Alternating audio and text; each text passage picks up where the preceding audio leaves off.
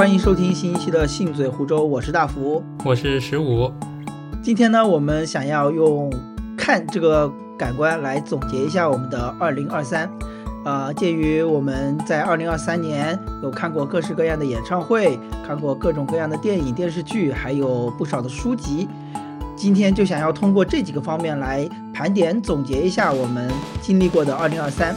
呃，十五去年所看过的各种各样的。呃，线下演唱会也好，歌剧还有电影都是跟八月一起的，所以今天我们也邀请到了一位返场嘉宾，八月。Hello，我是八月。那我们就单刀直入，直接讲我们想要聊的第一个部分，就是演唱会。去年可以说是怎么说，线下演出的厚积薄发的一年。各种各样的演唱会，各路的明星都开始出来办演唱会。你们俩去年看了，可以数一下看了多少场演唱会？还有一些戏剧节，还有包括像亚运会的呃比赛，应该看过，加起来应该不少于十场吧？就演唱会我们看了四场，戏剧看了两场，亚运会加上后面看的一个羽毛球赛是四场。刚刚好，刚刚好十场，刚好。相比较而言，我就只看了一场五月天的。那关于五月天的演唱会，大家后来也都知道了是怎么回事。尤其我看的还是上海场，是吧？五月天是我们第一场演唱会看的，就是二零二三年看的第一场。是在几月份呀？那时候是五月份，在武汉。是六月份吧？六月份吗？是五月份吗？我怎么记得是五月份？六月份吧，端午节的时候。反正就是五六月份吧，在武汉的时候，那个时候我感觉哦，关于假唱这件事情，我总感觉武汉，我们后来又翻了一下之前的视频，觉得还好。我当时听武汉场的时候，我感觉就是端午那天前面它还好一点，然后到后面的时候已经力不从心了，能听出来哦，能能听出疲惫感是吧？对对对。然后后来他们不是上海说要连开八场的时候，我就在想，他真的坚持得下来吗？因为那天。武汉的时候，我感觉到后面已经 唱不动了，连开八场确实难度很大。其实也证实了，我也不是说证实吧，就是也解答了我当时的一个疑惑，就是我当时在想，哦，专业歌手原来都这么厉害的吗？连开八场还能保持住这个比较稳的水平？因为我当时去的是已经倒数第几场了嘛，我就在想，那水那个演出水准会不会有所下降？但是后来发现整体听下来发现还好。不过，最终的结果也知道了，是吧？就半真半假的在那里演出，这也是表演的一部分。嗯，想想确实有点、有点、有点尴尬。因为其实说实话，不知我在看完那个演出的时候，其实当时还不知道这个假唱的事情吧。我当时整个看完演出的整体的感觉，就觉得有点索然无味了，没有让人那么的激动，因为。其实我跟别人比较不同的一点就是，我是有在用望远镜盯着盯着舞台上这看的，因为我总感觉啊，去演唱会然后盯着那个 LED 大屏幕看没什么没什么区别，就是现场的氛围其实当时给我的感觉也就一般般。于是我就拿着望远镜在那里看，我我会发现阿信其实他是一直对着整个摄像机在那里表演唱歌，尤其他那个。张嘴的表情啊，我现在回想起来，有时候怎么说呢，还是会有点刻意。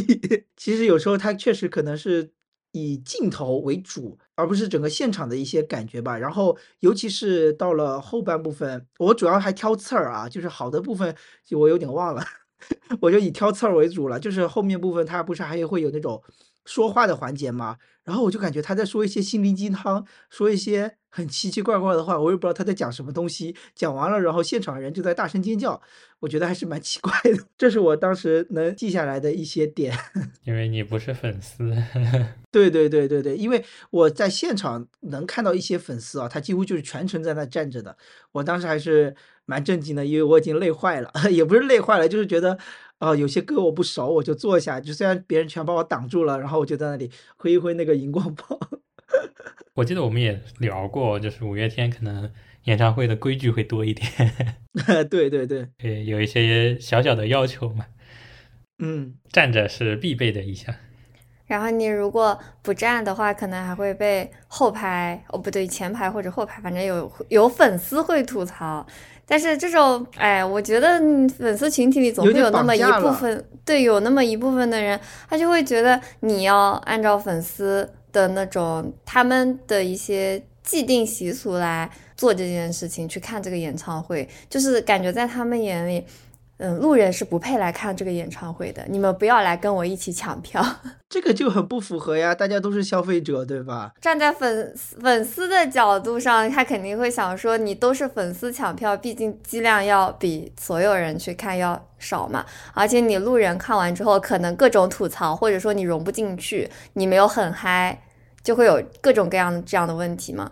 我记得我们去武汉之前，应该是杭州场的那个先先开的吧。嗯。然后杭州场开完了之后，我就刷到了好多负面的吐槽，就是有粉丝吐槽，也有路人吐槽的。路人吐槽就是，我去看个演唱会，什么都看不见，前面的人个个都站起来，全程都站起来，还站在凳子上。然后粉丝的角度就是，杭州场氛围真的太差了，他们都不站起来嗨。然后导致双方不满意，然后没想到最后还出了这么一个结果，导致 导致名声大坏了。我感觉他前期那几场可能。真唱的多吧，可能后面就嗯，真的唱不动了。对，我觉得上海这个连开八场真的太太奇怪了。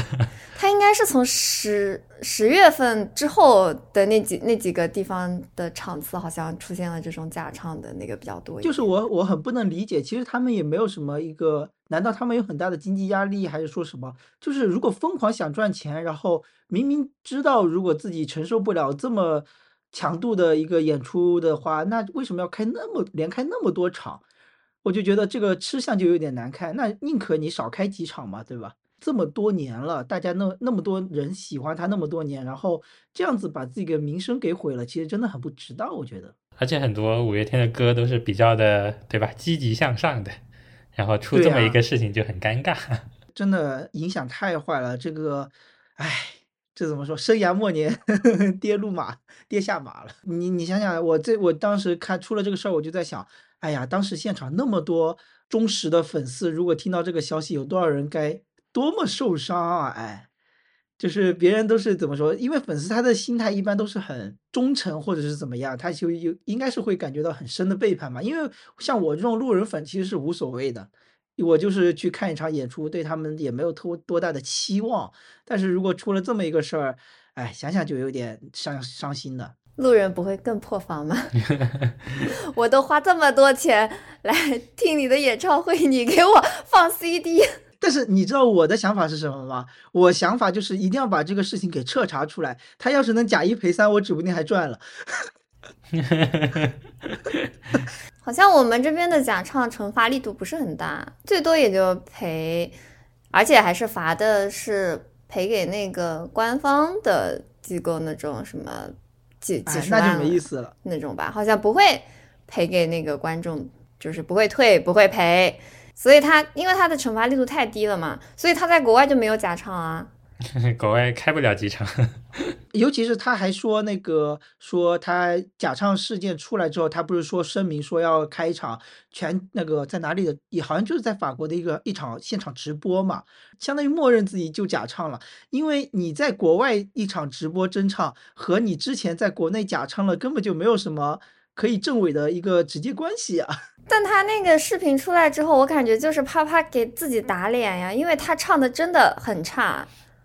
你看了，我还没看呢。我我看了几个视频嘛，因为他们直播是按他们那边的时间的嘛，所以这边应该是有时差，是好像是凌晨的时候的。所以我第二天看了那个微博，就是他们有一些录下来的那个视频，就妥妥的完全不一样，就是太差了。真的，虽然说我们之前也知道他是一个半摇滚的乐 半摇滚乐队是吧？对他们的唱功可能没有那么大期待，但是这样子的一个状态确实还是。让人大失所望。我们去武汉那场，他们不是有那种点歌环节吗？点歌环节刚开始都是清唱的嘛，我感觉那个唱的就挺正常的呀，就你听不出来他有多差或者怎么样的。出了那个新闻之后，翻那个视频又重温了一遍，感觉还是很没没有那么差的那种感觉。但我那个时候他们说假唱的时候，他们不是拿了那种什么上海那种场次的。一些视频的音频嘛，然后我去听了一下，真的好差，它这个调根本不在那个它原本的调上，很明显那个声音。我还想说最后一点，但是这个事情反而带来了一个好处，你们有没有发现？就是所有的跨年演唱会上的几乎所有演出都开始真唱了。没有啊，湖南卫视还是假唱啊。只有江苏卫视是全真唱的。对呀、只有江苏卫视是真唱啊。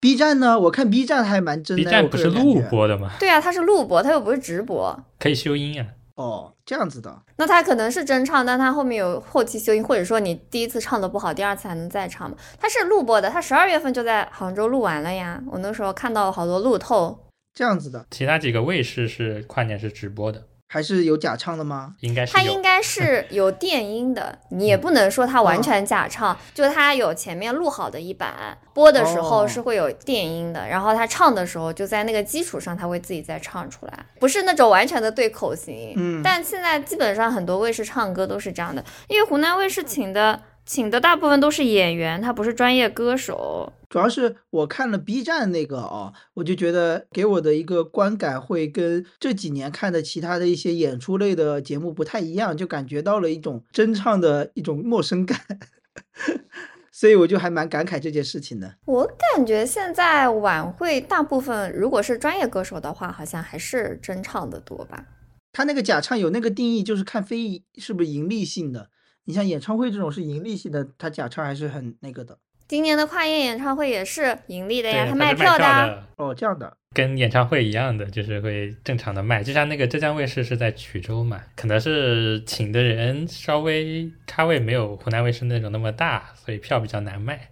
嗯，浙江卫视的晚会现在都不太行，我感觉江苏卫视那个观感还挺不错的，就是一直听唱歌嘛。他请的都是歌手，大部分都是歌手，歌手之间的组合，然后唱不同的歌，然后再唱自己的歌这种。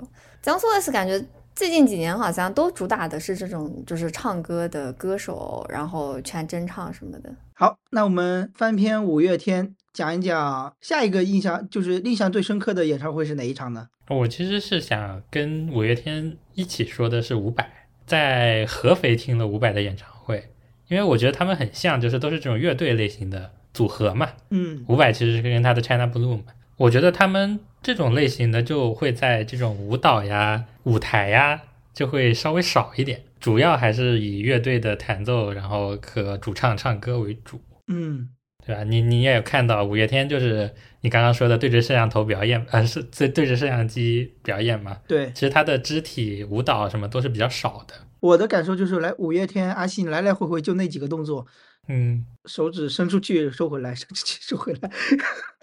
对，还是以乐队那种有点像音乐节上的那种感觉比较像。嗯，然后伍嗯伍佰也是一样的嘛，就自己唱，然后指挥大家唱，然后自己的乐队演演奏。哎，我我很好奇哦，就是伍佰他有多少百分比是自己唱的呢？百分之九十吧，哦，这样子的啊，因为你在呃，就是网上看到的视频都是节选出来的一部分，嗯嗯嗯，其实现场大部分歌都是他自己唱，尤其是那些哦大家不是那么熟的歌。其实你像一般演唱会，他可能唱二十几首，将近三十首嘛，然后至少有一半的歌可能是他的新歌，可能是他的比较偏的歌，你其实是不会完全唱的，就是他那些他都会全程自己唱，他也知道你们会唱哪些歌，嗯。他也不会说不会的歌就让大家一起合唱这种。很尴尬的，对。唱的话，他是到那种就是比较大家比较熟的那种歌，或者是他比较经典的一些歌的时候，他会有一部分让大家唱，其实也就是呃一首歌的四分之一到三分之一的样子。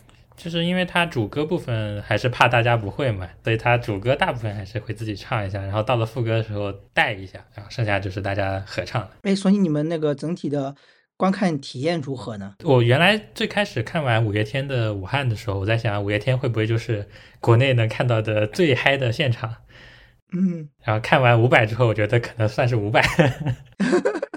而且很神奇的是，伍佰的粉丝群体基本上现在已经到了二十多岁的程度了。哎，我在猜是不是年龄层次其实挺挺不一样的，就各种年龄阶段应该都有吧？不，当时我们在现场的时候，伍佰有直接 Q 年龄的，嗯，先是我记得问四十岁以上嗯，就寥寥无几，哦，然后三十岁以上，然后呼欢呼声也不是很大，然后就说二十岁以上 就是超大的欢呼声。嗯，哦，那还是这个年轻人应该是九五后为主要的一个一个受众吧？是，我觉得是因可能是因为想见你那段时间火了，嗯然后呢，把他的专辑翻出来之后，而且最近不是因为这个什么指挥啊这种，像我我当时有发视频给我姐嘛，然后我姐说我不要看这些，我要看他指挥的片段。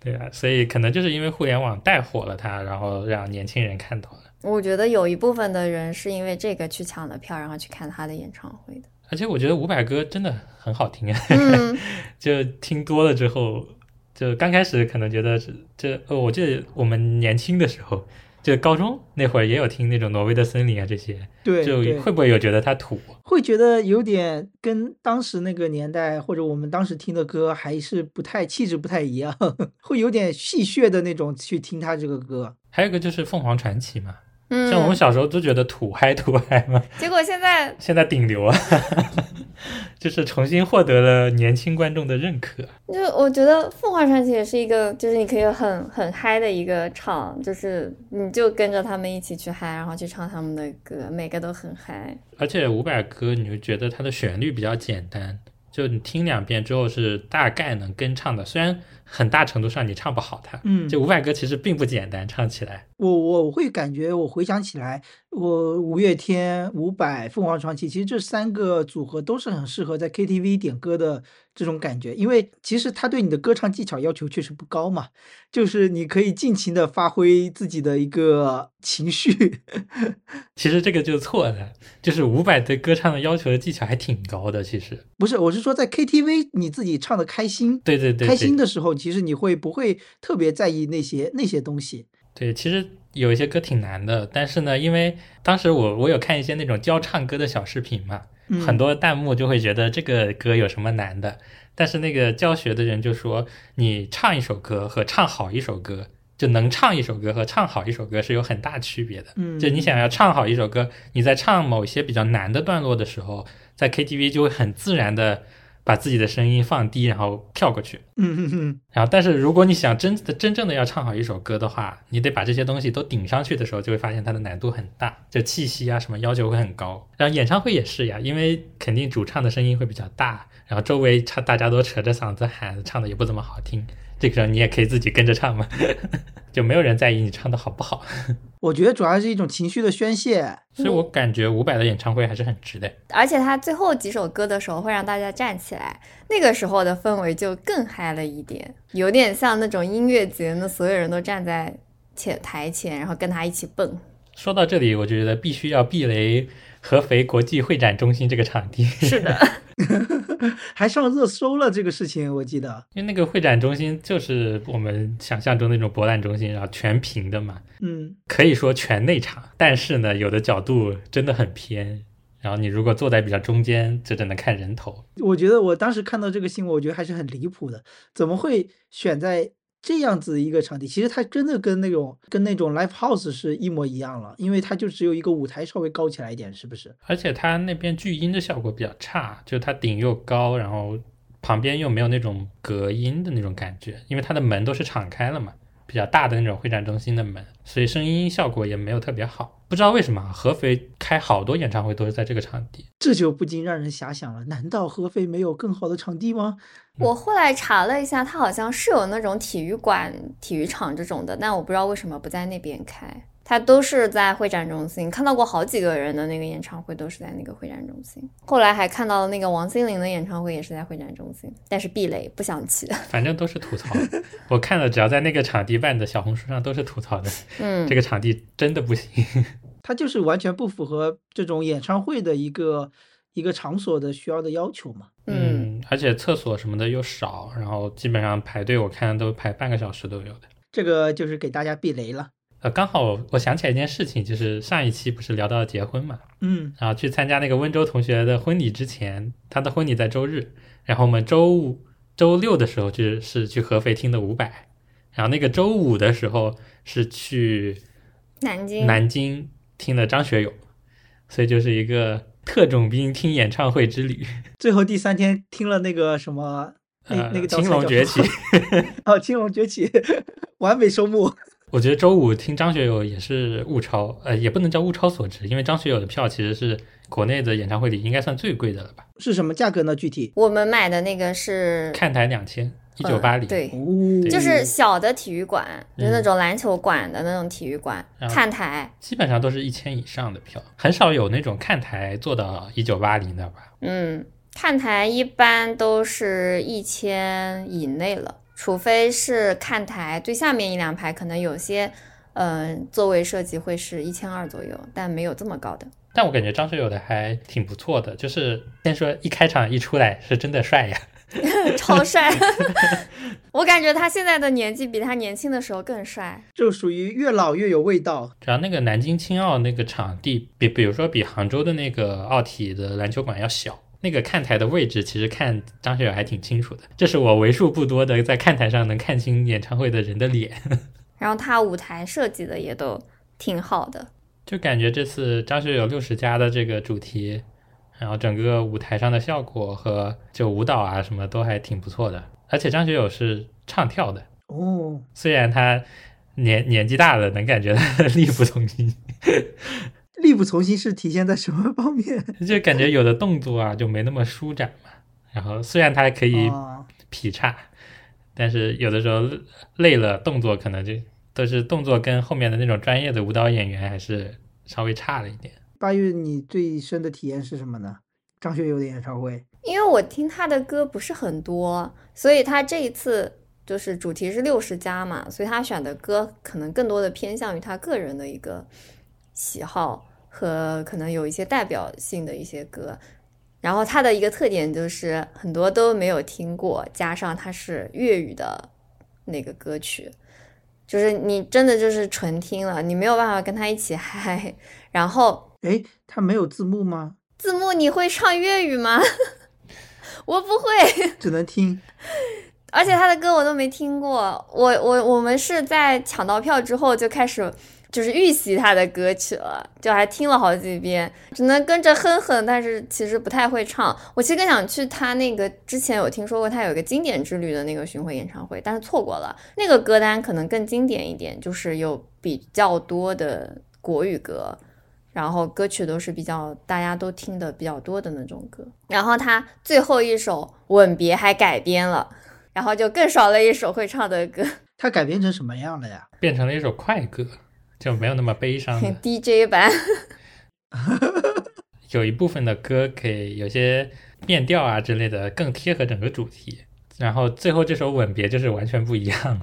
想说就是张学友其实跟前面提到的伍佰很不一样的一点，就是张学友喜欢自己唱歌，嗯，他是不会递话筒的，就享受他自己唱歌的这个过程。然后底下的人，因为我们不会粤语，在南京嘛，大家会粤语的比较少，再加上他唱的又是一些不那么经典的歌，就会有些新歌这些，所以呢，大家合唱这种机会也比较少。对，而且我感觉，比如说，就我想象，因为我也没有去过，我就觉得，如果要去张学友的演唱会，其实主要主要还是奔着他这个嗓音去的，毕竟是歌神嘛，就很想欣赏一下他这个歌唱的水平。我感觉这个还是会以以主是他的那种主要卖点。而且你能很明显的感觉到年龄的不同，就是去的人嗯很多大叔，嗯，感觉是真正的四十加以上。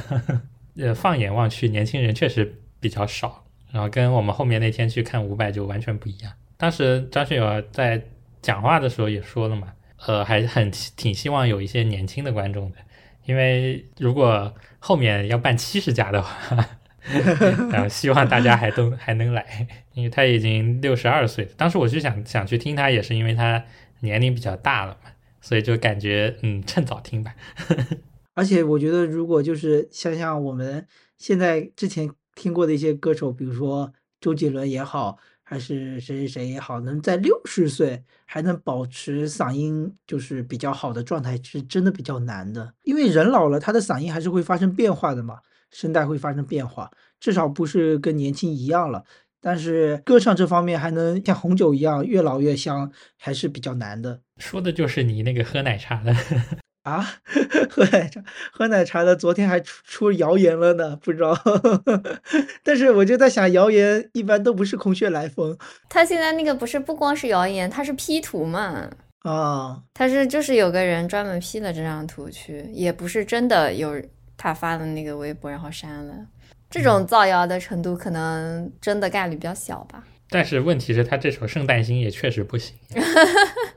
这是你们看的三场演唱会，还有一场是谁的呀？还有一个就是跨年的时候在杭州听的梁静茹。哦，老歌手，想当年他的歌或者说他的专辑，有一段时间我还是蛮经常听的，但是就没有那么持续，只是偶尔有一段时间，哎，觉得他的歌有好多其他的歌也都还蛮好听的。梁静茹，我觉得就是像你刚刚说断断续续，反正就偶尔的单曲听一听，我好像没有完整的听过专辑。经常我会跟什么刘若英啊，然后梁咏琪啊，反正我是分不清这几个人。对就是有那么几首歌会分不清到底是她唱的还是另外几个女歌手唱的那种感觉，就是嗯跟她的基调稍微有点不一样的那种歌，就会有点分不清。这当时我们看到那个跨年场，我还觉得挺惊讶的，因为杭州竟然会就是批跨年，就是从九点多钟唱到十二点多嘛。嗯，一般演唱会到十点钟左右就都结束了。首先一点就是交通压力会比较大，因为到了十二点多钟的时候，很多公共交通会停掉。我在想这些散场就比较麻烦，所以感觉批愿意批跨年场还挺惊喜的。因为它这个公共交通没有了，然后如果人流量大的话，在晚间其实发生事故的概率也会比较大。呃，梁静茹的舞台是不太一样的，就是四面台，她的舞台在整个体育馆的正中央嘛。我觉得比较好的一点是，它四面台就是那种斜对角会，呃，就会能看到柱子那个对角线的位置的票都没有卖。哦，这个还蛮蛮蛮有良心的这种感觉的，人性化。虽然我觉得我们的票位置也不太好，嗯 总会有这种，就是你在一个价位的最后面，总会觉得自己这个票不值嘛。肯定的，我觉得梁静茹这场还可以，就是整个舞台效果，虽然她不像张学友那样会会跳舞，但整个舞台的效果还是有的。嗯，我觉得就是刚刚说的，区别于乐队型的呃这种歌手，个人型的歌手在舞台上是有一些其他的表现、一些呈现的，像不像是乐队那种就是唱然后蹦两下这种感觉。他们演出过程中，你们俩分别印象最深的歌歌曲是哪一首呢？那当然是勇气啊！新年第一首歌，我以为会有别的答案。哦，有那个他他唱了一首《雪落下的声音》，对哎，我一直不知道这首歌，是他的歌吗？我不确定哎，我我知道的是他这首歌是路虎写的，对，然后我听过路虎的版本和秦岚的版本，就是当初那个《延禧攻略》那个剧嘛。但是我不知道是梁静茹唱过这首歌，还是她买了版权来专门唱这首歌，就是为了啊，冬应该是买了天的演版权。唱会。我刚搜了一下，原唱还是路虎。是很神奇，好像也是首唱嘛。哦，这个还蛮想蛮想一听的。就我记得之前好像有一些他比较负面的，就是说他长胖了，然后声音又有点差，好像是这么说。嗯，哦，我有听到他们说他高音唱不上去。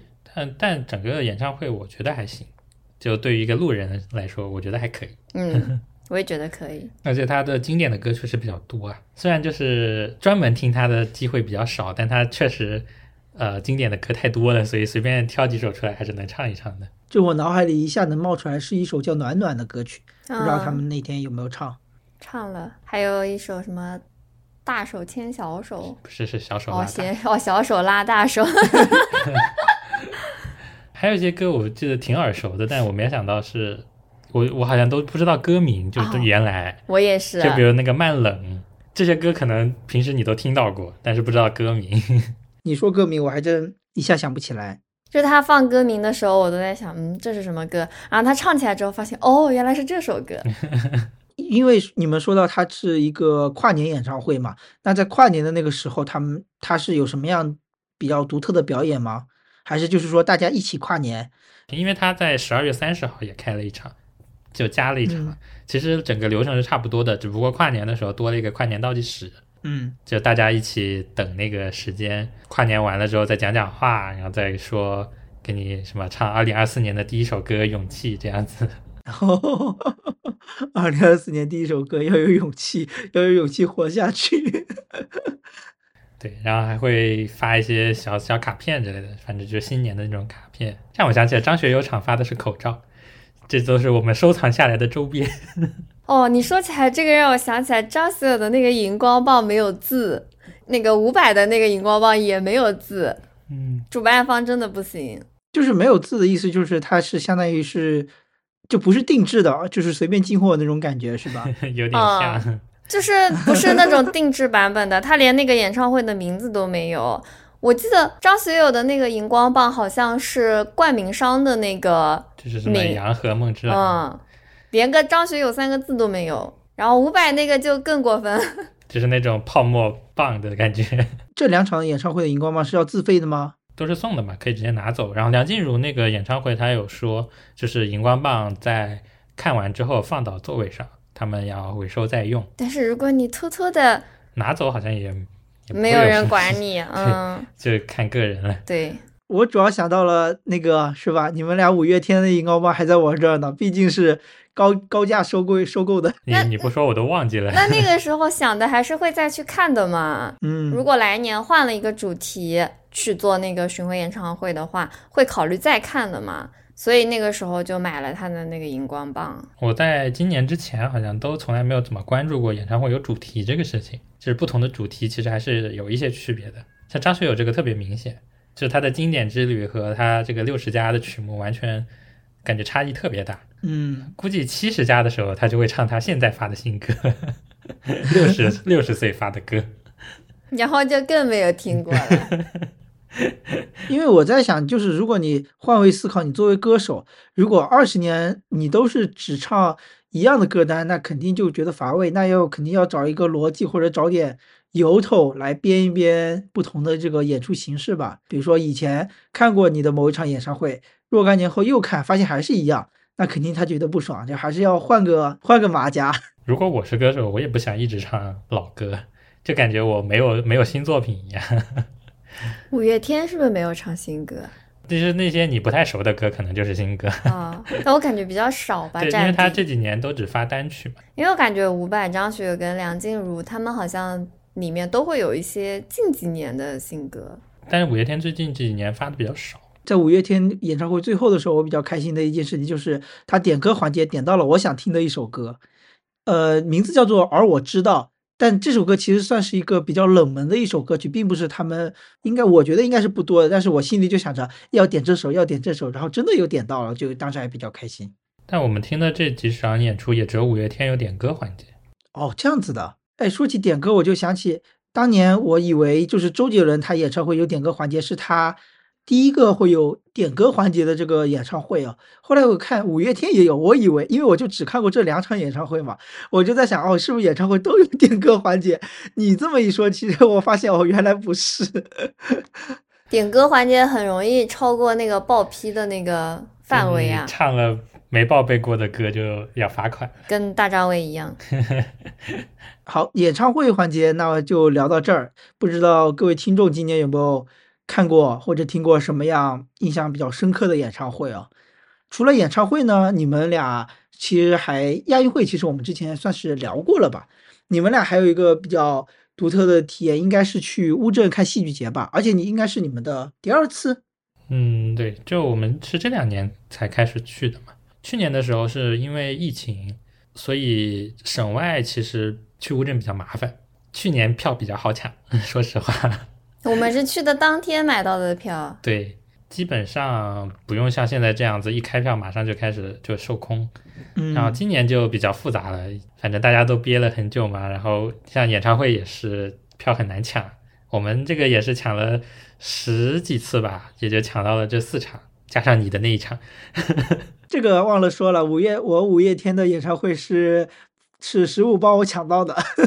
然后乌镇戏剧节这个也是，我们就想好了要买开幕大戏，反正就是去凑热闹的。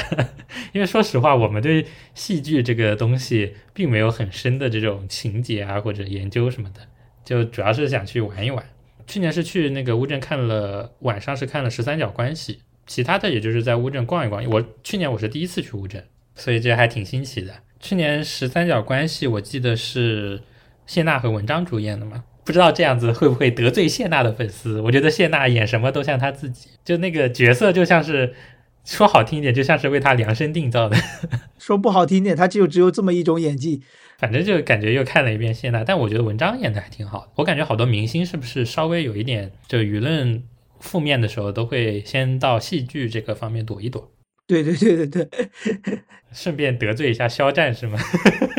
啊？什么？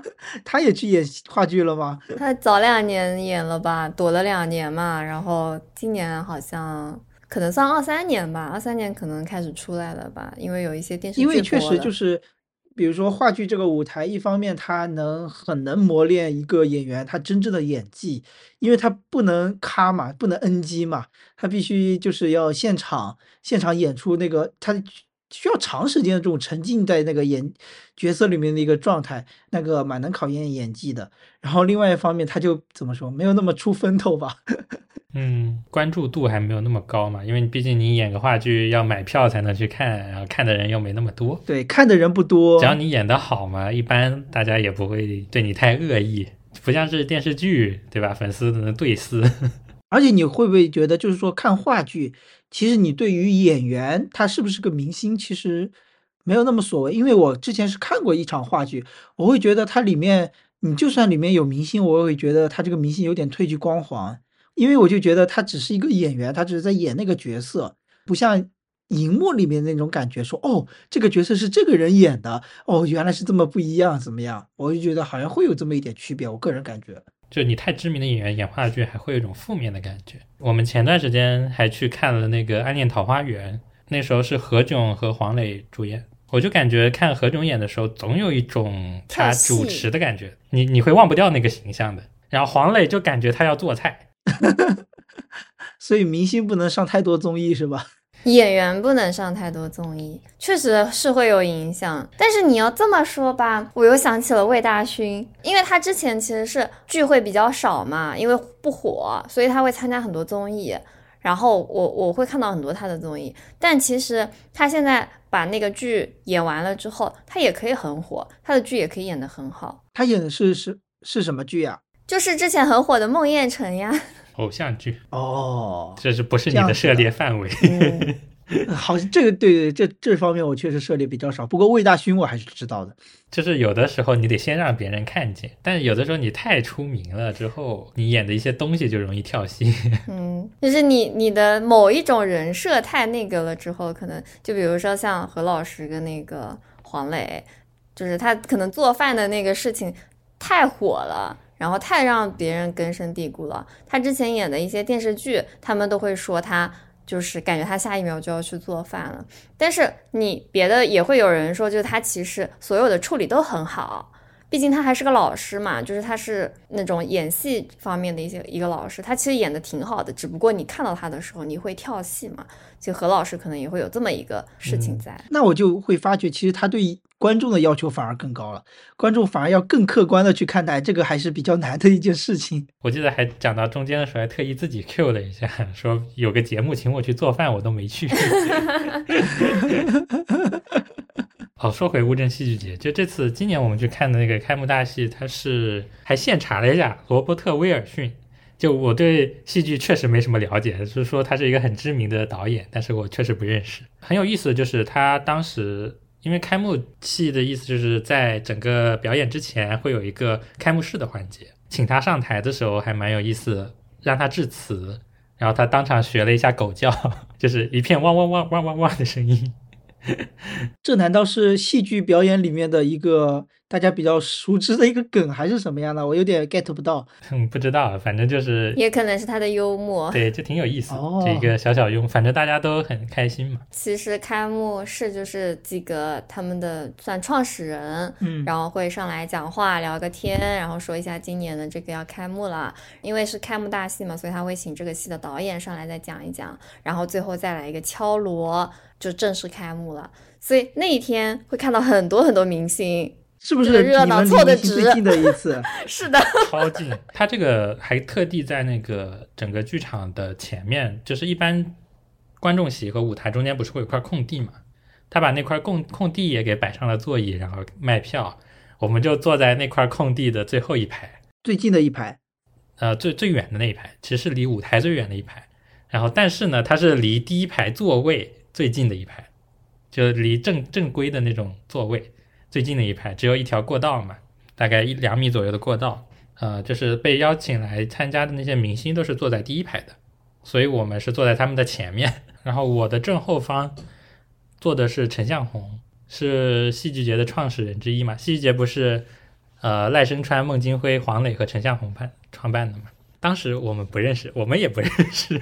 我们在想，为什么这个人好多人看到他都就跟他打招招呼 特地过来跟他打个招呼，然后再回到自己的座位上。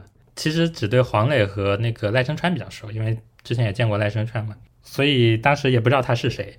后来是那个黄多多嘛嗯，来打招呼，其实我也不认识黄多多，是八月跟我说的，因为旁边有人在叫他多多，然后呢就看到了。她真的好漂亮啊，又瘦又高又漂亮。我们刚开始知道这个人，他们不是那个时候是《爸爸去哪儿》嘛，他还小，七八岁嘛。孩子，那他现在也好多年过去了，他现在不是长大了嘛？然后之前有看到过他的很多负面新闻，啊，就是说早熟啊说有说他怎么点对太成熟了那个状态是吧？所以我们那天看到她的时候，我觉得好漂亮，她真的好漂亮，而且确实是能一眼认出来，就是说起这个，我就想起了我离明星最近的一次，是欧阳娜娜。因为上半年不是空嘛，有一天我我去灵隐寺爬山，跟同学，然后我爬那个灵隐寺逛完出来，我就去，我就在那个路边看到一个女生，大他们大概是三个人吧，然后有个人在帮帮另外一个女生在那拍照，然后那个女生很会摆姿势，然后我看了一下那个女生怎么这么脸熟，我我仔细一想，原来是居然是欧阳娜娜。然后第二天在 ins 上也看到了她去灵隐的照片，那个是我离明星最近的一次。但其实说实话，好像她的样貌没有让我那么惊艳，可能是就是没有那种盛装出席吧，她还是比较素颜的那种状态啊，我就会觉得她可能跟杭州大部分比长得比较漂亮的那种女网红可能也差不多，气质比较好的那种女网红，不是说那种很妖艳的那种。这个是我也是看到了说哦。原来女明星长这样，长得确实是漂亮的。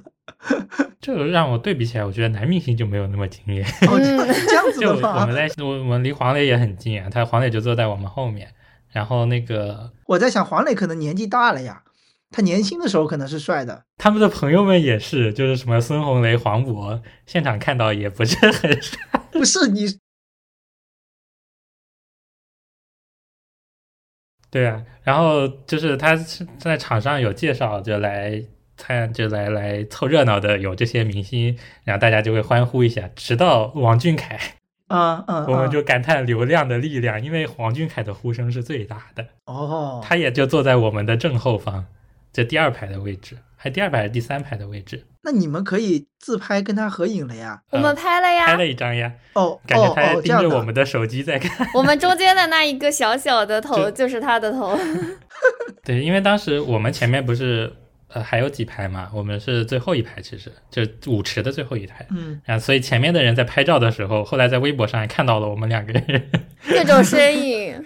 对他，因为他们在往后拍嘛，然后我们又是离王俊凯那个位置最近的一排了，其实算是。看到他从前往后拍的，从后往前拍的，多多少少都能看到我们俩的身影。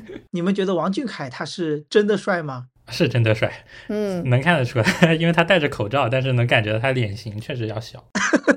而且他提前离场，对，而且只有他提前离场，嗯，就是其他的人都是戏拍完之后，啊，不，戏看完之后再走的。跟观众一起离场。对，跟观众一起离场，只有王俊凯先走了。不然就离不了场了，是吧？对他不先走就走不了。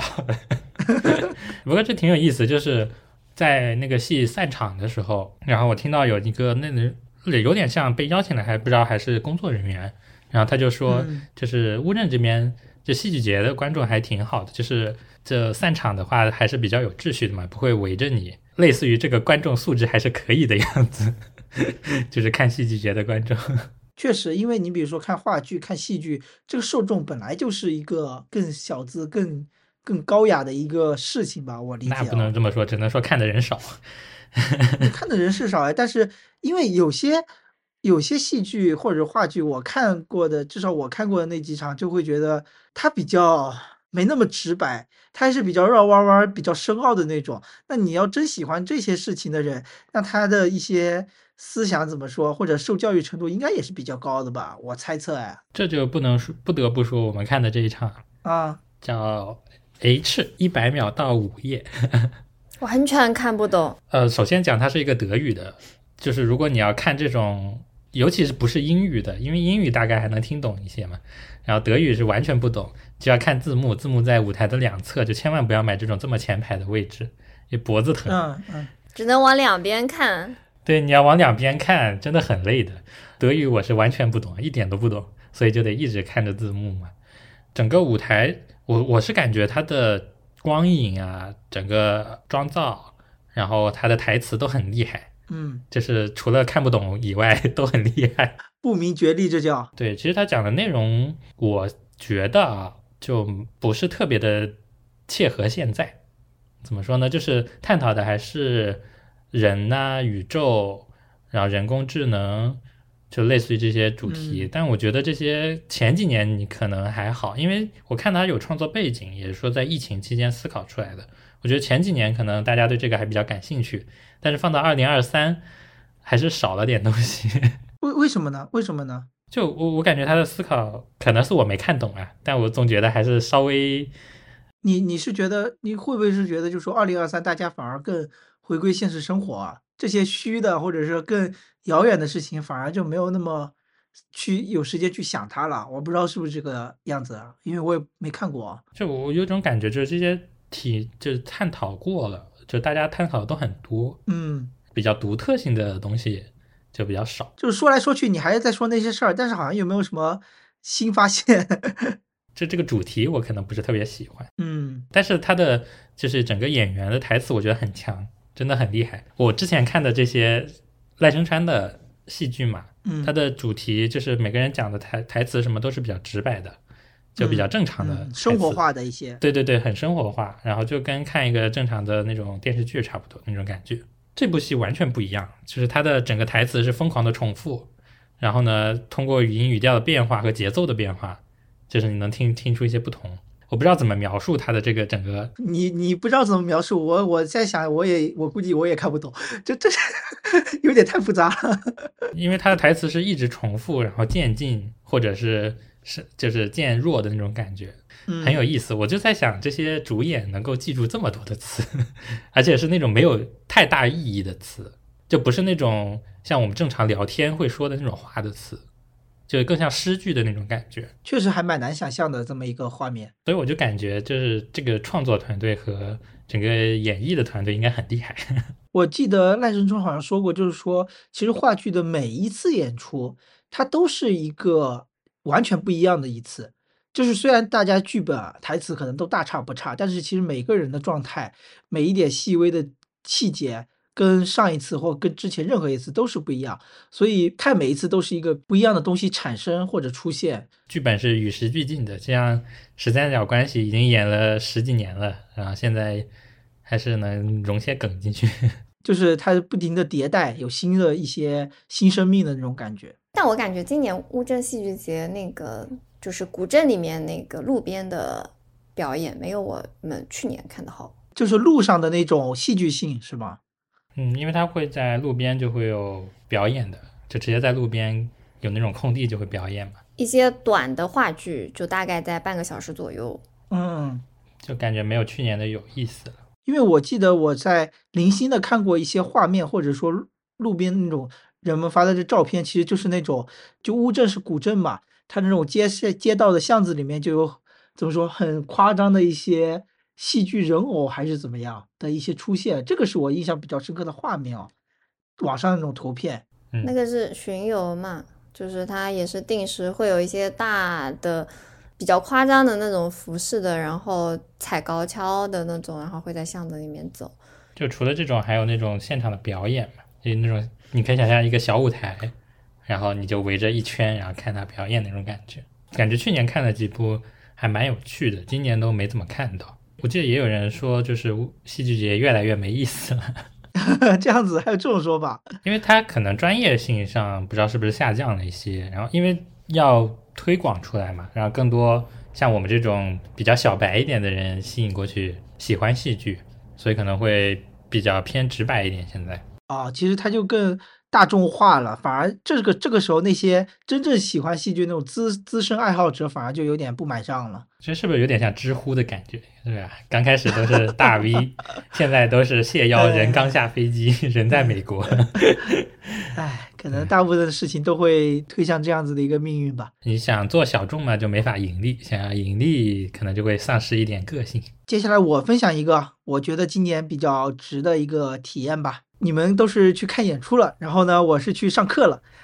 就是我今年去年的二三年的四月份，我去了一趟西双版纳。西双版纳的植物园里面有一个活动叫做博物达人训练营。其实当时我最开始是有两个活动同时报了的，一个是这个训练营要交钱的，另外一个是去一个无人岛上监测一种中国的一种国家一级保护动物的一种燕鸥，然后那个是可以赚钱的，但是那个呢我没被 选上，那个要去无人岛上住两个月，然后这个呢是要去这个植物园里面待个七到十天吧，差不多是这么一个时间段。后来呢，这个东西也是要筛筛选的，虽然是交钱的，但也是要筛选的。筛选之后还不知道为什么也就是选上了，因为它报名表的时候会让你填一些内容吧，它里面有好多种自然界当中不同科目的一些呃类别，然后你要讲一下你对这个类别这个科目有什么样的认识或者了解啊。其实我大部分都说了不认识，我只认识个鸟。然后他居然还给我选上了，选上了我就在想，那就去吧。虽然我觉得当时价格就觉得有点贵，当时觉得，后来会觉得其实价格还是挺好，很合适的。当时是三千九一个人，然后他一个班是有二十八个人，二十八名，他是包了所有的专家的一些那些老师的费用啊，场地的费用，但是住宿是不包的，但是吃还是包的。这个是大致的一个情况。这种不怕是诈骗吗？呃，诈骗是倒是不怕，因为是什么？有朋友，因为看鸟一段时间之后，就会有些朋友吧，有些朋友他也知道这件事情，他们有之前一起去过的，就说啊，这个东西很好，体验很不错，大家都去看一看。就是你又骗又要交钱，你在交钱之前还没有任何的东西。那我觉得诈骗反而是跟你说有很多的东西，他可能反而更像诈骗。然后就提前先提，我反而是提前先去西双版纳了，因为那边热带雨林的那种气候嘛，就去看鸟。看完鸟之后，真真真正去上那个课了。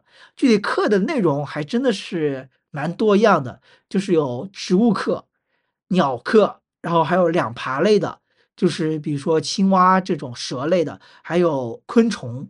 还有多足，多足其实这种不多，就是它是一些贝壳或者是，呃，也不是贝壳类的没有讲，就是另外一些生物类的啊。这因为这些我不太懂，就不多说了。他们的一个课程的形式就相当于，给你上完一堂课，上完上午上课，下午就去植物园里面，或者是晚晚上去植物园里面真正的去发现这些生物，因为它那个植物园是真的超级大的，不像那种。城市里的植物园，它有很多的那人为营造那些场景啊，它有很多是原生的那种状态，所以它在里面就有很多各种各样野生的动植物在里面，打开了一种新世界的感觉。所以就是一直在里面教你们认这些东西嘛。它有点像帮你大概的了解这个生物的这种类别生物的一个框架。它会教你大概怎么分类，它大概会在什么样的生态里面存活，然后还会有实际的一些观察，就真的去这个园子里面去山上嘛，然后找到这种动物或者植物，然后告诉大家这个是什么。其中其实这个植物还有虫啊这些会比较简单，因为它就在那儿。主要还是鸟比较鸟比较难，因为鸟会飞来飞去，有绝大部分人吧，他们平时不看鸟。然后那个老师指了指鸟，哎，那个边那边有个什么鸟？等他们看过去找到的时候，那个鸟早就飞了。这个点对于他们来说就比较难。现在你还能记得多少 当时你学的东西？其实除了除了鸟类的，其他都记不得，因为我对其他的确实还是不是很熟悉。但是比较难忘的是一些画面吧，就是一些比如说树蛙、一些蛇，还有一些兰花螳螂，就是螳螂长得跟兰花一样。就热带雨林里面还有很多，比如说在夜间会发光的那种植物，不一样的体验，跟做梦一样。这些我在视频里都见过，视频跟眼见的，我会觉得真的很不一样。因为有很多人会上手抓，我还是有点不敢啊。他们上手抓那些蛙呀，抓那些阔鱼啊，还有一些还有一些黏黏糊糊的东西，他们都只管上手抓，我就我就还是很不敢，我就只敢看，只敢看，然后只敢拍照。嗯这个课程还有一个比较有意思的点，就是我认识了很多人，尤其是比如说同好，就是都喜欢看鸟的一群人，在这个课程结束之后，做了另外一个看鸟的播客，然后也认识了很多这个课里面喜欢看鸟的人，我们之后还一起出去玩了好几次，这个我觉得还是挺神奇的，就是认识了很多不一样的人，而且之后一直有联系。嗯这边其实有点像算打广告、打广告也好呀，还是怎么样，就是新一届，今年这一届又开始招募了嘛。他们请到的一个老师就比较厉害，就是你们知道那个无穷小亮吗？这不是我们看的那个视频吗？对，我们经常看这个视频，看他的视频。他就被请过去当老师了。所以今年如果你报名成功去那边的话，就是可以直接跟他上课。当然，我们去年的老师也是各个行，就是各个科目里面的行业大拿的那种状态。嗯，所以他的总体的一个费用和他请来这些人来教课、代课，还有一些总的费用来说，其实是很划算的。所以他的主办方是谁呀、就是这个西双版纳植物园，它官方哦，是植物园。有点像想怎么说推广这个博物学，它有一个这种教学的一个团队在做这件事情。它好像还是一个研究所，就是能去里面上研究生的课程的，所以认识了不少人，都是在里面当研究生这样子。哦，因为我之前有看那种博物杂志的那种旅行团一样的感觉的，就也是会嗯去，比如说去非洲看大迁徙啊，然后去新加坡的动植物园啊这种感觉。这种的主办方一般都是那种呃自然教育的机构或者是一些旅游旅游社，他们还要通过旅游社来办这些事情。也是这种有一个那种比较懂的领队，然后带你去体验这种动植物的感觉。然后他这个就是比较官方吧，而且我会觉得，哎呀，西双版纳这个真的是一个不错的地方。就是太热了。对，热，然后经济条件发展确实没那么好啊，所以也导致它这个自然环境会比较好嘛。今年的课程比较有意思，就是跟去年不太一样，它还会有一些天文的知识在里面，但是没有鸟类了。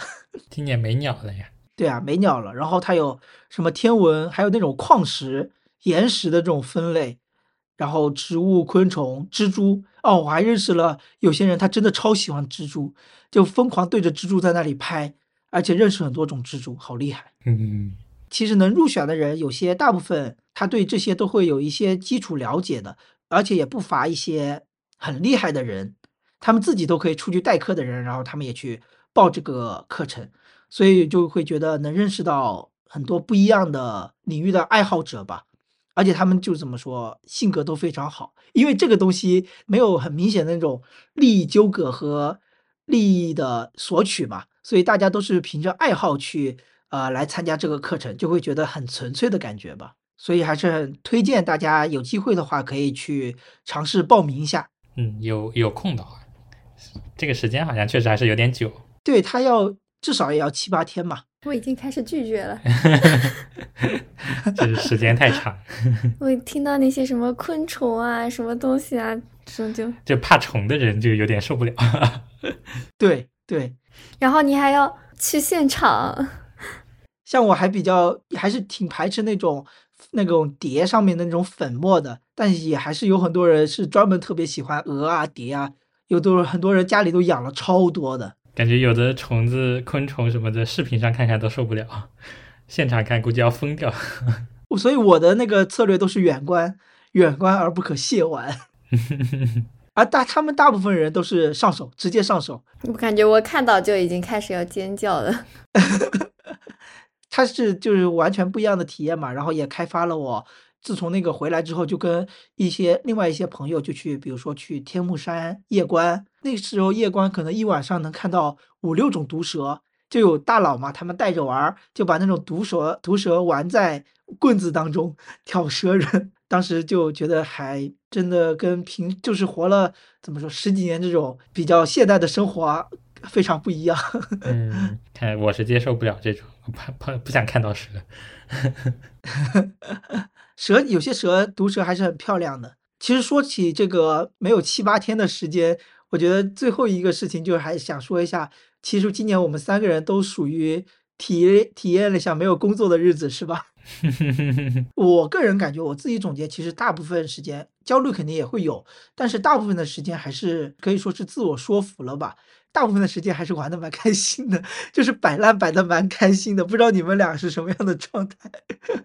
我都不知道为什么，就感觉其实应该很空，但是总觉得总觉得很忙，就不知道为什么总有各种神奇的事情。就闲下来的时候肯定会比较焦虑嘛。然后忙的时候也没什么感觉，我是感觉我自己尝试了一段时间，就是真的什么都不做，就在那里发呆，发了一段时间，那是真正的放松。因为我那个时候也不玩手机，也不看剧，啥都不干，我就真的放松了那么一段时间。可能我们每个人状态不一样，不像不像十五你说还有各种各样的琐事缠绕着你，然后导致你这个琐事之外空闲了就会想这个事情。我当时是。想完这个事情，想了一段时间，焦虑完之后就不焦虑了，然后就空闲就在那发呆，就完完全全彻底的放松，感觉很多年没有达到过这种状态了。我感觉现在也挺难的，就你什么都不想，可能什么都不想过一天容易，但过一个星期就很难。我差不多也过这么一个星期半个月，就真的彻底的玩，彻底的放松，就啥都不干，而且不是在刚辞职完的那段时间。是在辞职完之后，就是相当于第二轮了。就是刚辞职完，哎呀，很开心啊，随便玩。玩了一个月之后，你就哎呀，好无聊，好焦虑啊，接下来该怎么办？然后焦虑完之后，开始自我放纵，就真的摆烂，也不是摆烂，就真的让自己放松下来了。就是还不属于刚辞职完之后的那一段时间。我感觉如果什么都不做的话，就会很无聊。因为我之前辞职之前，我领导就给我放了两个礼拜的假。第一个礼拜我就在家里面。就连起床都不用起，就在那边玩手机、看视频，看了三天我就开始无聊了，我就不知道该干什么，就觉得视频也没什么好看，手机也没什么好玩，但是你躺在床上，你也没什么事情好做的。接下来继续聊一下常规的部分，就是书影音。书影音其实我们往年也会有一定的相关的总结，嗯。是的，所以这个部分应该算比较常规的，就直入主题，先来谈一谈书吧。嗯，那叔，你去年有哪些书想给大家做推荐的，或者是说你自己印象比较深刻呢？呃，这里就我想讲两本书，然后这两本书其实是我忘记是二零二一年还是二零二二年的时候，就是推荐的人还蛮多的两本书。呃，一本是《当我们不再理解世界》，然后另一本是《鳗鱼的旅行》。就是我我感觉这两本书有一点比较像的地方，就是他们会讲一些跟科学呃相关的东西，然后呢里面是有作者的一些自己的这写作手法也好呀，或者自己的想法也好，不太一样的就是，当我们不再理解世界，是讲一些大科学家的故事，就里面你会看到一些不太一样的科学家的另一面，就他们的那种，就我觉得科学家有点像那种默默的。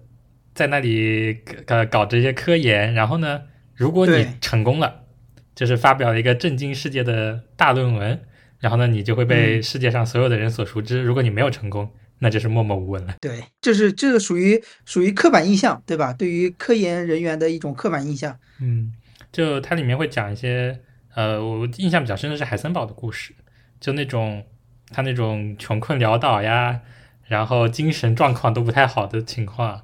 然后呢？哎，我有点，我有点忘了海森堡他是哪方面的一个科学家呀？哦，这里面讲的应该都是物理学家的故事。然后他有说到跟薛定谔的一些争论也好，就关于量子力学的一些争论嘛，就感觉这本书还蛮有意思的，就是描绘了这个科学家短暂的一个一小段人生吧。然后它里面的某一些片段，然后让你从侧面了解，在他发现或者说提出一个呃。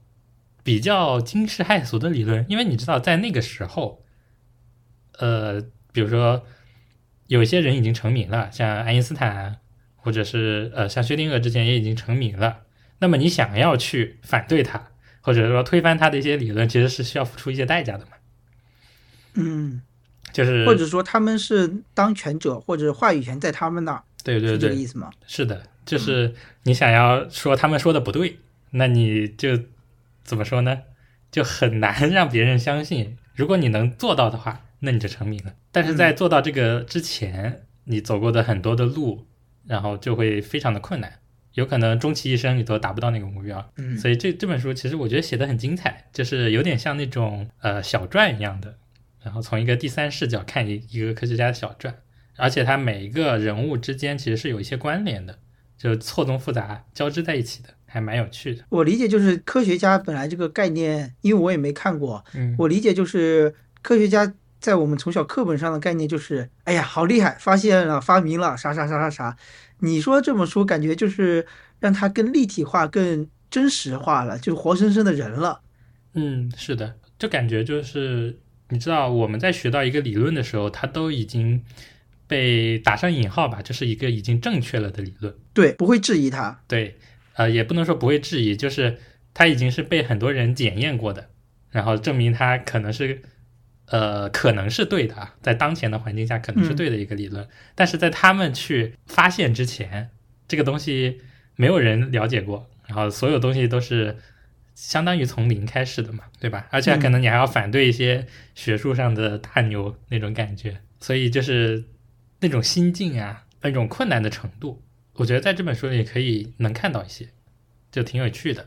嗯。对，嗯。然后另一本书就是《鳗鱼的旅行》，这本书就更有意思一点，我觉得，就是它讲述了鳗鱼这种生物，然后在呃生物学上，在发现鳗鱼的整个历程，其实是挺曲折的，就是其实很难想到鳗鱼这一种鱼类，然后我们人类对它的了解其实没有那么多，就尤其是在十九世纪左右的时候，嗯，因为我们现在对鳗鱼的认识，应该最多的就是鳗鱼饭是吧？日式料理。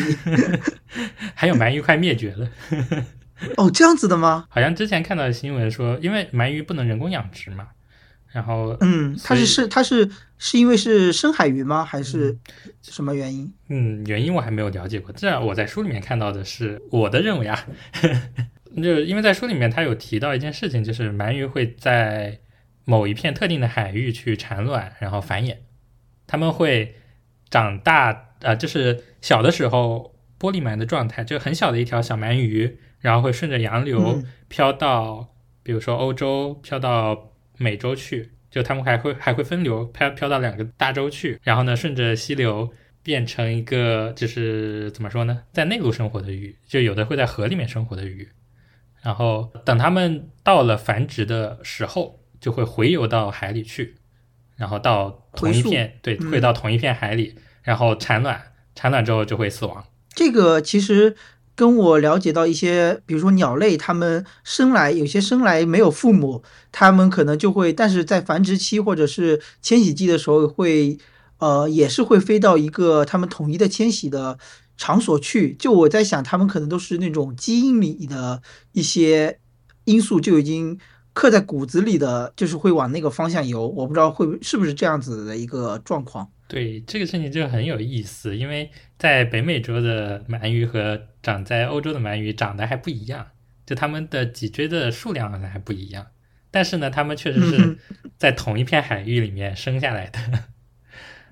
最后是怎么神奇啊！对，然后这个事情好像在一百多年前还不知道，就是完全大家都不知道鳗鱼是在哪里繁衍的。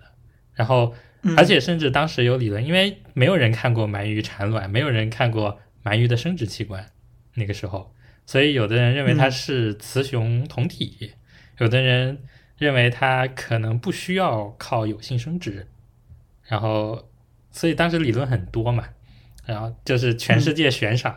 悬赏大家找到一条有鱼卵的、有鱼子的鳗鱼，然后悬赏 能够能够找到生殖器官 鳗鱼，就很有意思。好神奇啊！嗯，我我我感觉好像我们生命中或者我们生活中从来没有经历过一群人想要因为想要了解一种生物，然后自发的也不是自发，就是说去就算为了悬赏也好，去寻找和了解。我感觉很少这样的活动。嗯，而且现在就是新的物种确实很难研究了，很难找到也。然后可能嗯大家了解的越来越多，就科学这一方面，不像是这样。我刚刚提到这两本书有点像嘛，就是因为他们都提到了大概一百多年前的样子，就那个时候大家呃就没有我们现在学习这么庞杂的所谓正确的理论，都还在探索阶段的时候，就很有趣。嗯你像当时当呃像像以前的数学，可能呃大家还能在微积分上卷一卷，然后现在都是些什么弦论这种东西，完全不懂的东西，就越来越抽象。就是基础的那些东西，大家都已经公认了，或者说大家都是在这个大家都认同的一个理论基础上去研究更深的东西了。其他因为就之前的东西大家都认同了，然后也就大家也就不聊了。嗯，所以现在你一个个人的科学家想要去找到一个很厉害的东西，已经很难了嘛。就啊现在更多的是团队的形式。也也就会觉得说，怎么没有像以前一样啊？谁谁谁又发明发现了什么样的理论，对吧？嗯，就完全没有那样子的那个时候的那种状态。所以我感觉大发现那个时候好像还很精彩，因为可能你过一段时间就在报纸上看到谁谁谁在某个岛上发现那种完全没见过的生物，就觉得很嗯很很有嗯意思。然后这本书里面有点不太一样的就是，它还穿插了一些，就每一章先介绍鳗鱼，然后呢下一章就讲他小时候跟他爸爸去钓鳗鱼的一些故事，所以他其实是穿插了一个科普类型的文章，然后再加上他的一些回忆，写的还蛮好的。那这个我觉得可读性就比较强，嗯，是的，不不然的话，纯科普真的是看困死了。就我之前也看过一些科普啊，或者是科学家传记嘛，啊，我觉得这两本嗯书其实写的比较生动有趣的那种，就能让你吸引你一直读下去的。嗯，那我估计待会儿就会去把这两本书下下载过来，放到我的 电子书里边。OK，那就到你了。嗯嗯、呃我首先想推荐一本书，是讲冥想和佛教的关系的，就是这本书叫做《洞见》啊、因为我感觉不知道是因为我关注的领域原因还是怎么样，其实有好多好书今年看了，但我估计各种各样的播客也都已经讲过了，比如说啊、金钱心理学啊、芒格之道啊这些书，还有那个纳瓦尔宝典啊这些这些书籍，我感觉应该大部分或者是说。跟我听同样播客的这些人，应该可能都听过了。然后我就想讲一些，想讲几本我去年看了，然后觉得呃也相当不错的书。首先就是这本《洞见》，因为这段时间正好也也有在锻炼尝试冥想嘛。在了解冥想这个事情之前，我其实一直搞不懂佛教里面的这种打坐念经和这个我们现代比较接触到的这个冥想。虽然说他们这个冥想呃历史很悠久了，但我一直搞不懂是什么关系。但其实看了这本书，我发现其实他们俩就是完全相通的。但佛教之所以有了各这种各种戒律，其实是为了更好的能达到冥想，他最终想要达到那种内心宁静，只感受自己五官而不被这种思绪所扰的这种状态，所设下了各种各样的戒律。啊，以及各种各样的教条性的东西，甚至到如今，啊，佛教可能不单单只是一个跟人相关的宗教，而是跟他们整个宗教体制和社会角色相关的一种存存在了。所以我就觉得，其实这个去繁存简，佛教它真正留下来的，其实跟现在，比如说啊，从西方国家开始又复兴起来的这种冥想，没有没有太多的区别。然后《洞见》这本书呢，我就感觉它非常清晰而且易懂的讲清楚了这个人啊，人为什么想要追寻这些宗教，其实也是为了摆脱自己的一个痛苦嘛。那可能在作者看来，冥想还是会有一定帮助的，因为最开始他其实是一个非常坚定的无神论者，所以他就想探究这个事情到底有没有这么神神叨叨，或者说到底有没有真的有作用。所以我觉得大家如果对宗教、佛教或者对冥想有兴趣的，都可以去看一下这本书。嗯，冥想这个事情，你的体验感觉怎么样？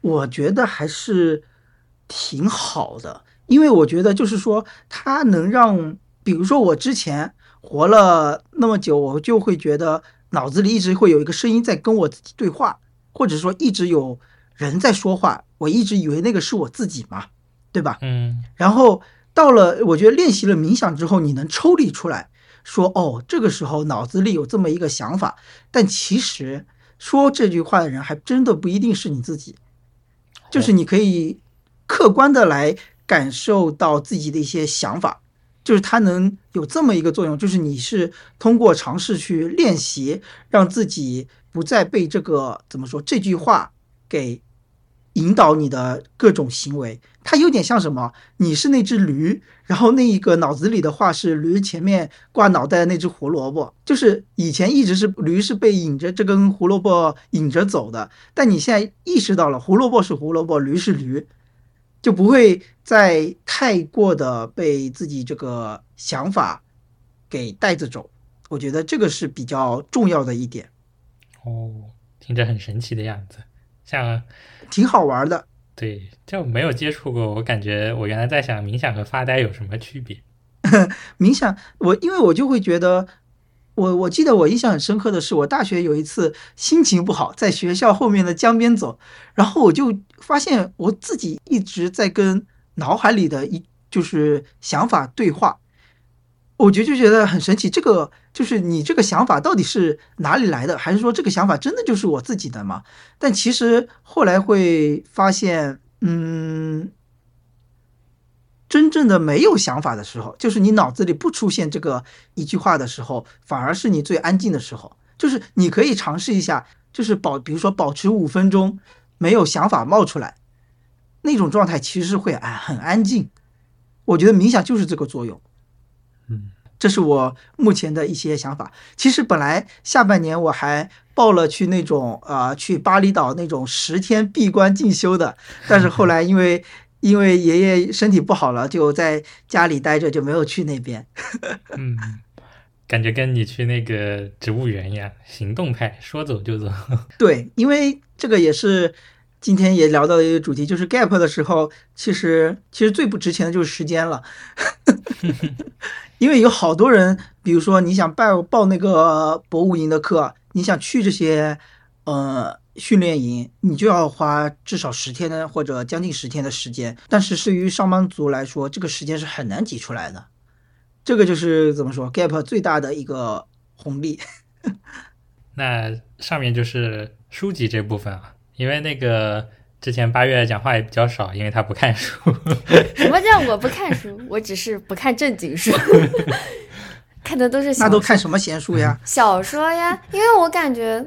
就是你平时已经有很多事情在用脑了，我就想我空下来的时间，就是做一些不动脑的事情。你比如说刷视频，或者说看书、看小说嘛。看小说你又不用动脑，你又不用去分析他这句话代表了什么意思，他这句话隐含了什么。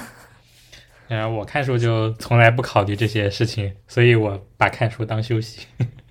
因为我觉得有时候那种就是比较。嗯，就是像像像像十五看的那种书，我就会觉得这本书肯定要静下心来，找个时间好好的坐在那里把它看完，就是这种感觉。所以他的书我从来都没有一本是翻开来过的，就是不一样，就不喜欢看书。家里有一个喜欢看书的就可以了，不然家里的书也放不下。听到了吗？借口如此之多。OK。那就接下来就聊聊你擅长的，到了影视作品的部分。影视嘛，反正就是包含了电影、电视剧和综艺，我是这么认为的。嗯，那我们还是来聊一聊我们各自看过的去年比较好的影视作品吧。嗯，那从谁先开始呢？你先。我觉得应该从八月开始。为什么？是我的太 low 了吗？没有不。是我们前半段都一直聊太多了，没有你的声音，综综合一下。嗯，那我来先说，我来 Q 你。那首先我是想让八月先开始，因为找他来录这一期也是因为这一部分啊。就因为我觉得我们两个一直是以一个比较男性的视角来看这些东西的，所以我我想想会有一个不一样的视角，然后他看的东西也跟我们。很不一样，所以呢，嗯，就是想让他来聊一聊他去年看过比较有趣的东西。去年其实有挺多电视剧的，就是他基本上我之前刷到过一个视频，就他有一个每个月的男友，就是那种什么一月男友是谁，二月男友是谁，基本上就是那个月播了个什么剧，然后里面的男主角特别帅，或者说他的人设特别好，基本上从一到十二个月都有，所以他基本上都算是每个月。比较火的那种电视剧，但我其实都看过。但是呢，现在这种电视剧，它多多少少都套路都太一致了，就是不管是古偶啊，然后那种仙侠，还有这种现偶，都有点套路，有点太像了，然后也没有很高水平，然后每个剧里面都会有几个讨厌的人，特指细的应说细该是说讨厌的人应人，该是演员，就是有些嗯演技不是很好，长得也没有很帅，但他又是男主，他又很加戏，已已经把反正自己脑补。我太想我太想知道名字了。这都已经明示了。我觉得如果有跟我一样看这种就是每个月热播剧的人，肯定知道我说的是谁，大家肯定是有共鸣的。因为今年其实有在评论区打出来。今年其实有一段时间不是有一个很吐槽的那个剧嘛，就是杨洋演的那个剧，嗯评分极啊，差，对对对对对，你你一说，我想起来了。是吧？就是你嗯。内容也很不真实，就他，而且他演的还是消防员这个人设，然后对比的，嗯、他后面就有一部那个黄景瑜演的一个也是消防员，所以他那个里面就有消防部门的一个指导，他们就有一个很强烈的对比，然后我会经常刷到他们两个之间一些剧情和包括他们演演的那个表现形式上的一个对比。哎，所以黄景瑜的那个消防相关的知识更加专业吗？呃，从剧情上来说，我觉得比那个要好。虽然我没看，我只看了一些片段，就是因为他太拉垮了，所以我没有看，我只看了那个黄景瑜那一篇，就是他会比较自然一点。也有可能是他 演的这种类型的剧会比较多一点，就他会经常演这种当兵的，然后那种消对防啊对啊的这种，对，然后然后他自己也去参加过一个消防相关的一个综艺，之前跟魏大勋一起，所以他可能这方面会稍微好一点。而且我老看他演警察，各种各样的警察。可能是在娱乐圈当兵，感觉戏路走窄了呀。这 对呀、他真的就没有接别的那种了。说到戏路，我就想起了许光汉哦，啊，去年他不是走宽了吗？戏路打开了，这叫 阳光大道。哎，那八月让你来评一评你去年看的电视剧 Number One，你觉得是哪一部？那我推荐的应该是《大宋少年志》，因为我看过他的第一部，去年是第二部，就是等了等了好几年。那个第一第一部我应该是在大学的时候看的，所以他的第二部也没有比第一部差，是吧？没有，我觉得还是很好的，因为它属于那种就是呃，他说大宋少年志嘛，所以它设定的朝代是在宋朝，所以它里面就是会有一群小伙伴，就他们有一个叫七斋呃的一个部门吧，应该算是，然后他们里面有几个人，嗯、关系都很好，然后他的点有一个是它的剧情会反转。就是你以为它是这么走向的，下一秒它突然就反转了，然后会很、啊，会很有点，其不意。对，会很有点，就是不管是笑点还是看点，我觉得都很好，就是很棒。然后他们之间的感情和他们的一种志向或者说是理想都挺好的。然后今嗯、去年那一部二的话的话，他把原本一里面提到的其他几斋，就是有一个，就他不是七斋嘛，所以他前面会有一二三四五六这种，就是有几部分的人也提出来了，就是他有一个八斋的人也出来了，但八斋的人最后都死光了，就是为了为国殉身吧，应该算是，反正他哦还蛮也是。壮烈的，是吧？对，就是他也不算是那种就是上新电视剧的那种感觉，他其实呃看的人可能没有像那种热播剧这么多，但他真的很值，就是很值得入股这几个人。然后包括他今年啊不去年他出完那个电视剧之后，还出了呃几个主演的一个嗯团综。如果是看完那个电视剧的话，可以再继续看一下他后面的一个团综，它有点像那种团综的名群像剧字叫什么哦，那我有点不记得了。它因为它后面会有很多就是写的是彩蛋什么的，没有具体的名字。嗯然后嗯嗯，这个东西其实也不是强推的，因为你要看了那个电视剧，觉得是很不错、很很喜欢的那种，你再去看那个团综会有点，就是他们的团综就更像是那种朋友聚餐的那个感觉，就是朋友聚会一起玩游戏，然后聚餐的那种感觉。哎，我确实觉得现在这种比较接地气的、没有高高在上的东西，反而更受大家的欢迎。我身边也有好多朋友就是比较喜欢这种接地气的，因为他们之前很迷那个什么《种地吧少年》，我觉得应该也是类似于这种比较接地气的这种搞笑或者是呃真实的综艺吧。嗯，都已经种第二年了。但是我觉得第二年种田可是怎么是一年能干完的事儿的？第二年他的舆论走向就不太对了呀。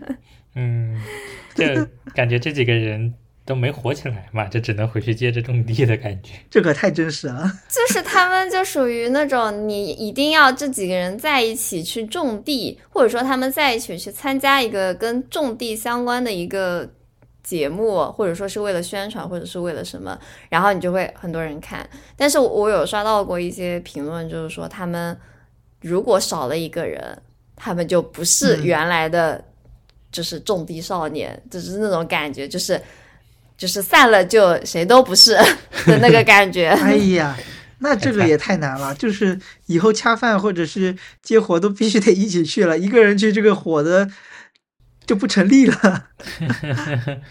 话说这种，说到这个我就想起了零七幺三，也是、嗯是是去前年火起来的是吧？